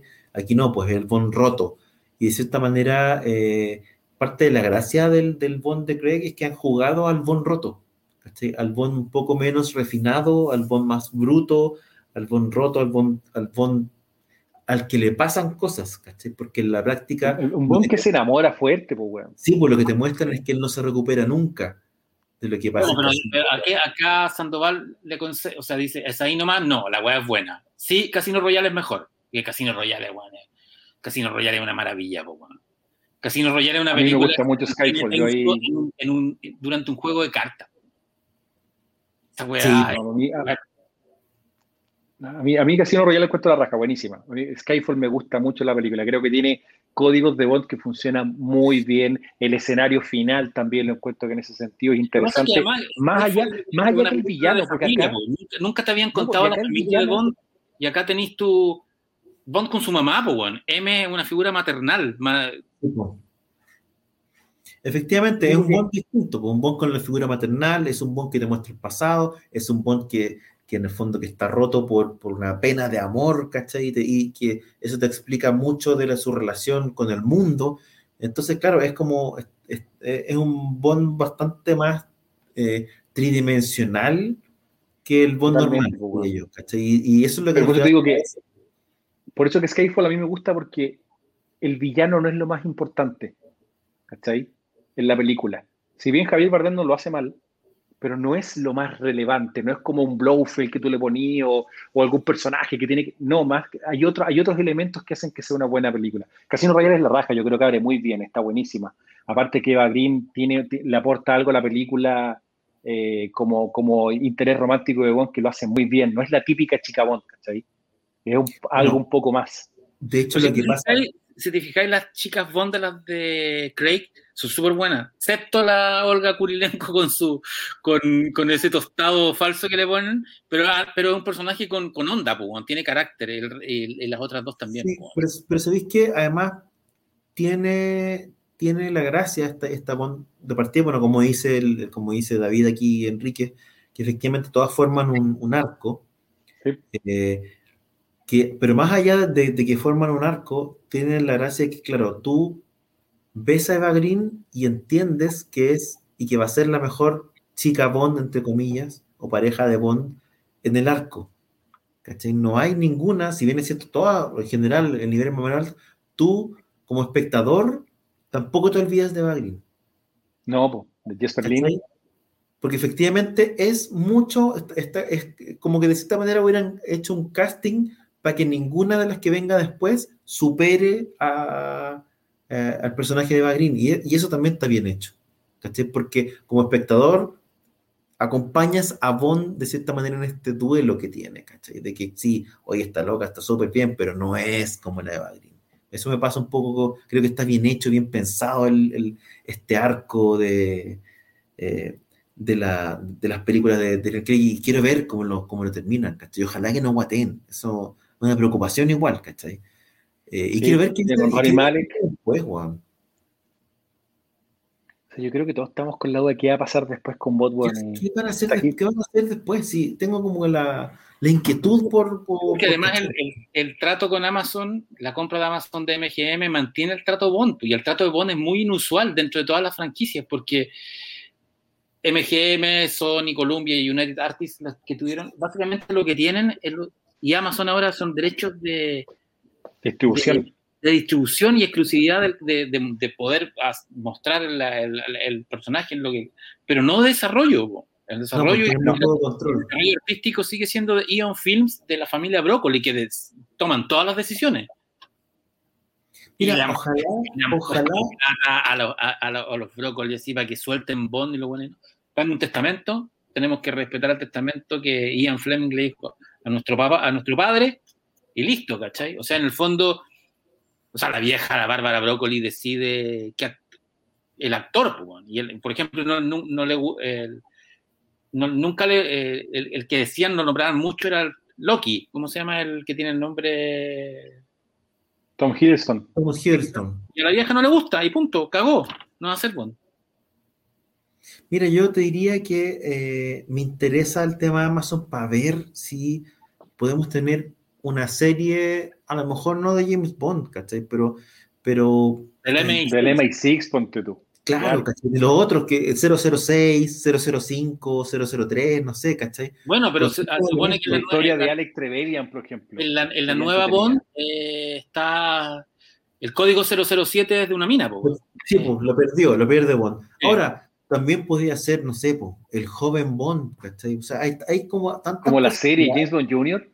Es como sí, la serie esa, serie, esa serie. animada era un sobrino, pero el joven Bond existe. Sí. Hay novelas canónicas aceptadas por la familia, por, por Ion, que cuentan la historia de la adolescencia de Bond. Y eso, eso se puede desarrollar. Entonces yo creo que a mí se me ocurre que van a aprovechar como por ese lado, o creo que deberían aprovechar por ese lado, como para contar. Oye, bueno lo, lo, que, lo que dijo Russo de Alex, Tre, de, del amigo. Alex Trevelyan. 006, ¿no? Sean Bean. Sean Bean. Sí, 006. Sean sí, Bean. Sería entretenido la historia de, de, del weón. Era un buen personaje. GoldenEye también fue buena, weón. ¿Para qué andamos sí. con cuestiones? Yo la fui a ver al cine, al cine, al cine, pero al día, weón. Es que además, además, además, que GoldenEye fue, un, fue, fue el regreso de Bond a lo grande, pues sí, con Timothy Dalton eran buenas, pero les fue mal. Sí, pues y además que te diría yo que de punto de vista como clásico, claro, pues Pierce Brosnan era como sacado del libro, pues, ¿cachai? Era como el Bond como tú te imaginas, como debería ser, ¿cachai? Era, era el, el Bond como de a la perfección Bond. Pues. Si la, yo diría que la, la, la, elección de Daniel Craig es, es el riesgo. Sí, no, él no tiene nada que ver con el personaje literario. De hecho, Timothy no, Dalton no, se parece más al personaje literario. Sí, pues, pues digo, el Pierce Brosnan era el tipo que tú te imaginabas, o sea, tú lo mirabas y claro, el loco era Bond, hacía Remington Steel y era como un Bond flaco. Era ¿cachai? Bond, pues. Pero era, era Bond. El todo, desde, la, desde, el pelo, todo, todo, todo así, perfecto. Este ¿sí? otro Daniel Craig está como pasado a combo. Todo el rato vos decís, este Bond viene, es como el Bond curado, ¿cachai? Bueno, para es como un Bond de Guy Ritchie, ¿me entendí? Una cosa así. Sí, sí, ¿sí? sí, efectivamente. Entonces, e, era como una apuesta un poco más, un poco más extrema y que funcionó súper bien, ¿cachai? Como que llevó Pero tiene care combo igual que George Lazenby, weón. George Lazenby también tenía care combo, weón. Sí, pero duró pocaso. ¿cachai? Duró una pura película nomás. po. Se casó. Sí, pues, se cae. Ahora, Pierce era un, un- un- un- un gran Bond y un Bond súper de, de su época, ¿cachai? Súper noventas. Sí. Bueno, y la última película fue bien mala, weón. ¿Cómo se llama? La, eh, con Denise Richards. Es sí, pues lo que pasa es que Salía Dennis Richards, salía Sophie Marceau y salía este weón, el de esa Monty, no es la ¿cómo se última. llama? Esa no es la última, la última es la con, con la Halle Berry. Halle Berry, sí. Ah, verdad, la que van a Corea, tenéis razón. Pero sí que lo que pasa es que además, eh, eh, como que de cierta manera se transformó en un Bond que dependía caleta del aparato, ¿cachai? Se Sí. transformó porque de cierta manera venía con esa herencia, no sé, pues de la época de Roger Moore, ¿cachai? Que como que esperabas qué va a ser el auto, hacía Q. qué va a ser el, reloj, qué va a ser el zapato, qué no sé, ¿cachai? Eh, y de cierta manera como que esa particularidad en las películas de Daniel Craig está súper poco presente. No, de- dejó, claro, de pues ser, más, eh, dejó de ser tan, re- Sí. tan relevante el reloj, la cuestión, ¿cachai? porque acuérdate que el auto de moda también era El auto acuático, sí. cuando más encima. Pero por, acuérdate que lo, cuál era una de las cosas que también más llamó la atención de GoldenEye, de la, de la, de la saga de, de, de Bond, es que por primera vez cambian el auto. Ya no era un Aston Martin, era un BM. Sí. ¿cachai? Traen los primeros BMW a la franquicia de Bond, que puta, la gente no puede decir que tanto, pero es cuento, weón, porque Aston Martin, un auto británico que lo tenían ahí, que durante toda la saga, y lo cambian por un BM, que creo que parten con el Z3, después viene el Z4, y en la última vuelven al Aston Martin, que es la película con Halle Berry justamente, Vuelven, Que vuelve la marca. también. Vuelven a valorizar el Aston Martin en las últimas dos Claro. películas de Bond, ¿cachai? Pero vuelven con el Aston Martin de clásico. No, el fondo, de, de, de Sean Connery, ¿cachai? No, pues eso, eso, eh, en la última película de, de ¿cómo se llama? De Pierce Brosnan ocupa los Aston Martin nuevos y después vuelven, en- por eso te digo, en Skyfall es la raja cuando aparece el Aston Martin antiguo con, las con, las, con las metralletas adelante. Y vuelve, y vuelve en Spectre. En Spectre termina en el fondo Sí. como que el último deseo de, deseo de Bond es de nuevo el Aston Martin, ¿cachai? Que lo reconstruyen. Entonces, hay, hay, hay una, hay una cosa, bueno, Skyfall también tenía esa cosa bonita que había como una, como que te habla un poco del universo eh, de Bond, porque cuando va a ver Es como que, claro. aparatos, todos los aparatos de las películas antiguas, ¿cachai? No, y cuando vuelve M, el, el M que tú viste de las películas antiguas, porque en el fondo, durante toda la era de Pierce Brosnan, tú tenías ya, ¿cómo se llama? Julie Dench, que ella era M, digamos. Y ahora vuelven al M que era de la saga de películas de, de Sean Connery. Sí, volvió. Sí. el- el- que, era, que es Ralph Fiennes, que siempre, que Que Ralph siempre Fiennes, po, estuvo a punto de ser Bond, weón. y que era, fue un candidato de la familia Broccoli y que tenía otros compromisos y por eso no. Por eso que, por eso que todo el mundo lo que, lo que, o sea, lo que se especula que, que supuestamente el personaje de, de Rami Malek va a ser el Doctor No, weón, va a terminar como parte de la primera película de Sean Connery, ¿cachai? Doctor No. ¿Cachai? Eso es lo que es como el cierre de círculo que supuestamente, de nuevo, todo esto es un supuesto eh, que, debe, que va a venir, ¿cachai? Vamos a Tiene ver, vamos a sentido, ver. tiene sentido por la ambientación en el Caribe, Cuba, po, que Santiago, el que nombran la ciudad de Santiago, Santiago de Cuba, no Santiago de Chile, que es lo que tiene Sí. Por Santiago. Produjo confusión en su momento. Vamos a ver, ¿cachai? Ahora, a mí me interesa mucho ver esa película. Necesito verla pronto. Eh, no puedo creer que es una película que está lista hace, no sé, un año, un año y medio. Dos no años, pues. Lo encuentro terrible, horrible, ¿cachai? O sea, alguien que la filtre, no sé, para verla luego. Eh, y ver qué es lo que van a hacer después. Yo, a mí me, me encantaría que hagan algo en, en, en, en- en A Amazon. mí, a mí me da pena que va a, ser la, va a ser la primera Bond que quizás no pueda ver en cine desde Octopussy. Imagínate, po. Octopussy. Desde Yo- Octopussy la he visto todas en cine. Yo, la- yo creo, creo que mucha Bond. gente va a lamentar que esta va a ser la primera Bond con Sean Connery muerto. ¿Cachai? ¿Le habrán hecho alguna re- algún agregado, alguna cosa? Porque, a ver, espérate. Sean Connery todavía para mí ocupa un lugar muy especial, haberla visto en familia, con mis viejos, ¿cachai? Esas películas de Bond. Y aparte que tiene una de las mejores Bond desde de, de Rusa con Amor. Qué nombre de película, weón. No, y, un- y una gran película. Una gran, un gran. Sale Robert más encima, olvídate, weón. El weón después que sale con tiburón. ¿Qué me estáis hablando, weón? ¿Cachai? No, es buena. Yo, eh, mi idea es de aquí a octubre, ojalá verlas todas. No sé si me va a resultar, pero, pero las estoy comprando, pero eso que quiero que lleguen a Amazon para no gastar tanta plata, pero quiero verlas, ojalá ver, hacer como la, llegar con todas las películas de con vistas tengo para... la- Tengo la cajita en Blu-ray con todas, que la, cual la que salió cuando salió Spectre. Ahí me, me encalillé con Don Fílmico, pero las tengo. Vale la pena. Yo Oye. estoy pensando eh, en comprarlas todas en versión digital. Oye, Top Gun Y 2, esta- ¿no? ¿alguien nombra con Top Gun 2, weón? Top Gun igual. No sé cuándo viene Top Gun. Es que yo Top Gun 2 también tengo un poco ese, le tengo miedo a la película que vaya a ser un auto homenaje a, a Tom Cruise, ¿cachai? Eh, ¿Tú no sé si era necesario Top Gun 2. ¿Tú cachai que Top Gun y Jurassic Park son dos películas que tienen, eh, tienen el mismo récord? Que básicamente eh, la- las películas gatillaron interés en sus respectivas profesiones, ¿cachai? Top Gun, Ah, claro. de- la- del estreno de Top Gun, la, Un la- de buenos que entraron a la Fuerza Aérea. de, de gente, de cabros que se inscribieron tanto a la aviación naval como a la Fuerza Aérea. Y después de Jurassic Park, las universidades, las universidades se llenaron de, Motivó, de paleontólogos. de weón. Paleontólogo. motivó el nacimiento de dinosaurios. Oye, el, el, el, eh, Jurassic Park también es una película que las secuelas han sido súper disparejas, ¿o no? Estoy Sí, equivocado. hay una sola- o sea, la 2 la dos tiene gracia, pero es la 1 nomás. ¿Para qué andemos con weá? Y se Lo que pasa es que más encima, más encima tú caché que el, el- escribe el, el, el puta le escribe el libro en paralelo, Michael Crichton, a la, mientras hacían el guion de la película de, de- del mundo perdido, ¿cachai? Entonces, como un producto, un producto netamente del marketing, nomás, no es nada que esté realmente basado en un material bien logrado. Un Michael Crichton que ya ha tenido experiencia, obviamente, bueno, con Westworld, con Future World, Jurassic Park, este tema de los parques fallidos, ¿cachai o no? Y, y que no, pero la primera parte que tú todavía la ves y es una película que se ve vigente. Eso es lo que tiene Jurassic Park, weón. ¿Cachai? Tú no podéis creer que una película de cuándo, del 90, weón.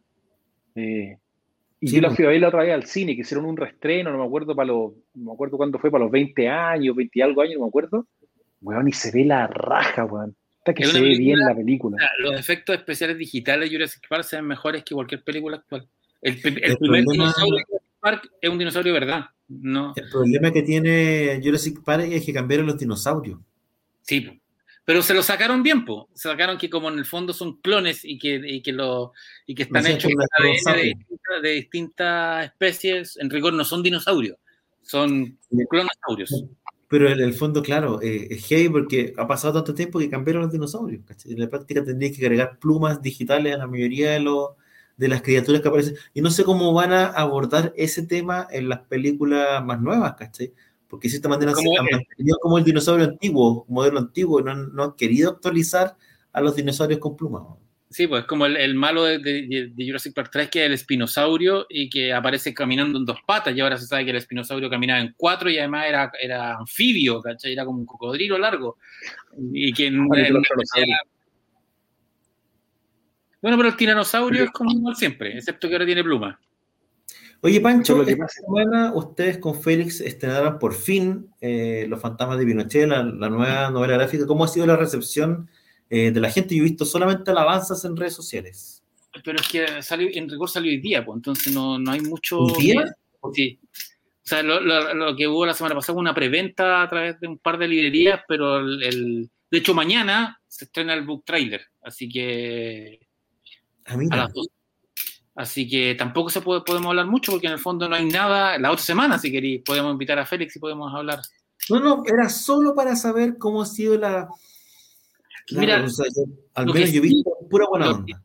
Sí, súper buena onda. La gente que lo compró ha tenido como muy buenas, muy buena, muy buenas eh, reseñas. Reseñas.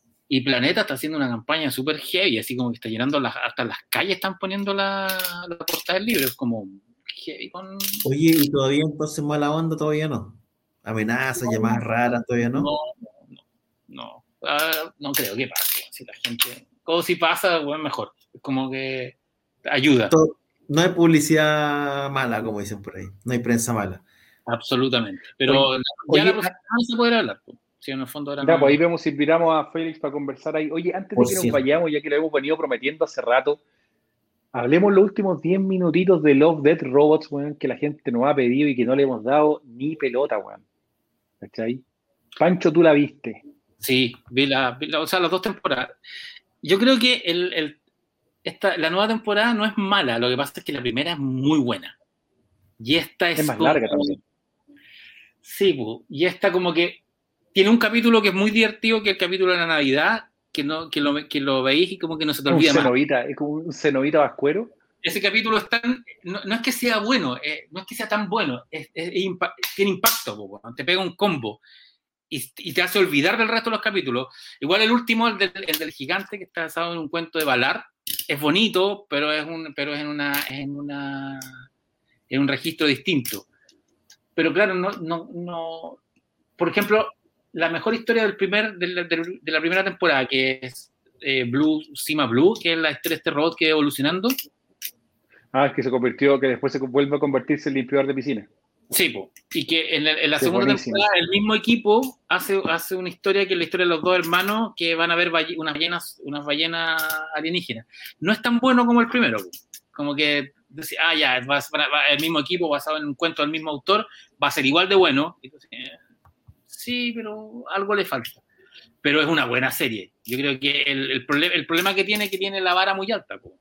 Es que el problema es que nunca tu- eh, el primer impacto es muy difícil de volver a generarlo, lo que tú, pero obviamente que tenéis capítulos con una animación que está de realmente un nivel muy bueno, historias que se tienden a repetir un poco, sí, a mí me gustó el capítulo de del- de, de los inmortales, weón, del Mata Niños, weón. Que Blade Runner. Es Blade Runner, que- pero es como un estilo, de robot. Pero es cuático, tiene, o sea, es- en el sentido de cómo te narra corto como la evolución del weón, ¿cachai? Ese, ese capítulo en ese sentido lo encontré como entretenido. Este, lo que estáis mostrando ahí, Claudio, justamente es el último capítulo de la, de la segunda temporada, ¿no es cierto? Eh, que creo que tampoco es una historia original, pero que está bastante bueno también en el fondo de una, de como unas peleas de monstruos, donde básicamente funciona muy parecido como si fueran, eh, como que tú controláis con la mente en el fondo a, lo- a, lo- a estos monstruos que pelean, ¿cachai? Pero En todo caso, no, o sea, por lo menos yo, yo no la he visto, pero la he visto que la reacción de la crítica no ha sido del todo positiva con esta segunda No. temporada. Pero, pero además. Es que es tuvieron la más mitad de la corta. Claro. Claro, ¿cachai? La- es- y aparte ya se sabe que viene una tercera temporada. Capítulos todos hasta ahora t- tienen temáticas relativamente similares, que son como la rebelión de las máquinas, que te lo plantean en, hay dos o tres capítulos que te plantean un poco el tema de la rebelión de las máquinas, el tema de la inmortalidad, que te lo plantean también en, en dos capítulos, la historia del gigante, la historia del gigante entretenida en sí misma, digamos, ¿cachai? Eh, y cómo termina y un montón de cuestiones más. El, el de los Eh, niños es bueno, porque, porque en el fondo te plantean ya, ok, todo lo- toda la gente es inmortal, pero el precio es que no pueden tener niños, pues no puede haber más población. Entonces, Exacto. bueno, ¿cachai? hay que matar a los niños. Es heavy. Y, y el capítulo de la Navidad, el capítulo, no, y el, el capítulo de la Navidad es cuático, porque claro, o sea, tiene un impacto muy duro, está muy bien logrado. Aparte que no, te presentan un cenovita, pues bueno, es un cenovita, ¿cachai? Que en el fondo los huele y te dice si eres bueno o malo, bueno, y me entrega el regalo y el, y el diálogo que tiene, esto es justo lo que yo había pedido, es genial, ¿cachai? Llega el momento preciso del capítulo, ¿me entendí? No, y es como, Eh, la, la hermana le dice, ¿qué hubiera pasado si, si no hubiéramos portado mal? Sí, estaba mal. Pero, pero técnicamente la serie yo la encontré que es, está muy bien hecha. O sea, realmente hay unos capítulos de animación, o sea, CGI, que tú decís, bueno, el del, ¿cómo se llama? El del albino. De verdad que la animación ahí está, pero en general está genial. O sea, realmente una calidad técnica muy buena tiene la serie. Y creo que en ese sentido vale la pena. Son historias cortas, lo, lo- lo bueno es que tú la puedes ver rápido. ¿Cuánto, te- cuánto dura Sí. cada capítulo? ¿Como Es 15 una serie que la, minutos? que la miráis en, en, un- en una hora, mirar la miráis entera.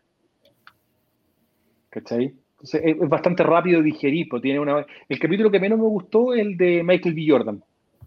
Cuento que es como más de lo mismo, lo encontré un poco redundante, ¿cachai? No, en ese sentido no me, no, no me gustó mucho, weón. Pero lo demás encuentro que en general la calidad estuvo, no estuvo mala. ¿Recomendable, El primer capítulo- recomendable entonces? Sí, sí, sí. Sí, es detenida. No es mala, no es una mala serie, weón, para nada. Lo que pasa es que, de nuevo, igual lo que dice Pancho, el, la primera, el primer Love the Robots, weón, pegó muy duro, o sea, de verdad fue... Y el capítulo, obviamente, el del robot, De, está de hecho, si no la han visto, yo recomiendo ver primero la segunda temporada y después ver la, la primera. Para terminar el- en lo alto. No es malo. No, es que el capítulo, el capítulo del robot, de verdad, Es, es que es tremendamente bueno el capítulo del robot de historia de. Está muy buena. Heavy, bueno, súper heavy. Perfecto. Es, Bueno, muchachos, ¿qué les parece si dejamos hasta acá, ya siendo más de la medianoche de este. Una cosita por Por cierto, Salió el, el- el segundo tráiler de la nueva película de Chamalán, eh, que se llama eh, Old, que deberíamos hablar más, a- más, más en extenso sobre, pero el dato, eh, ojo, que está basada en una novela gráfica bien buena que se llama Sandcastle, Castillos de Arena, y que está disponible en español eh, y la pueden encontrar en la tienda de nuestro amigo que hoy día no vino. Eh, editada por Astiberri. Es una, una muy buena novela gráfica. Y, no le han sacado provecho de, de que la película está basada en un cómic. Cuando hoy día todo es basado en un cómic es como. Bueno, no todo, llamativo. no todo es Marvel y DC.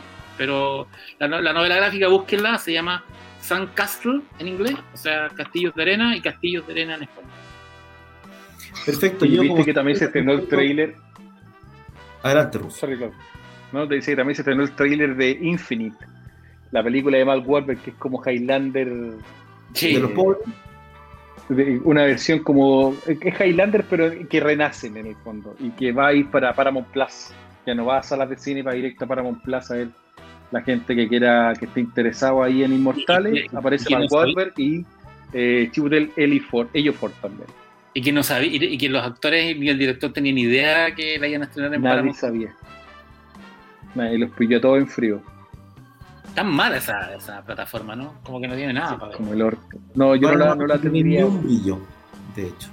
Yo como que la miro así, no la para ver aprovecho de, o sea, de, de consultar.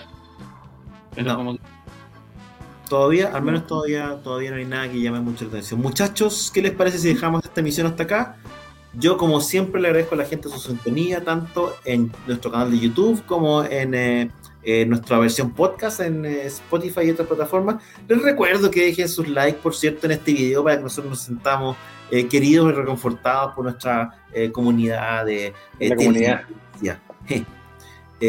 además, les recuerdo, por supuesto, que visiten www.accioncomics.cl, la tienda virtual de la editorial Acción Comics, que visiten también chasamcomics.cl para encontrar toda la historieta que necesitan para hacer un poco más felices. Eh, como siempre, muchachos, les agradezco su asistencia hoy día, su participación y ánimo. Y me despido, por cierto, diciéndoles y deseándoles un gran Matt Damon. Matt Damon. Matt Damon para todos. Chao, muchachos. Hola amigos, en el programa de hoy aprendimos que no hay nada mejor que reunirnos un rato a conversar de cine, televisión, cómics y las cosas que más nos gustan, especialmente en los momentos más difíciles. Los esperamos en un próximo capítulo de Somos Legión, para más risas, sana alegría y entretención. Y recuerda que... Por el poder de Grayskull, tú también tienes el poder. Hasta la próxima.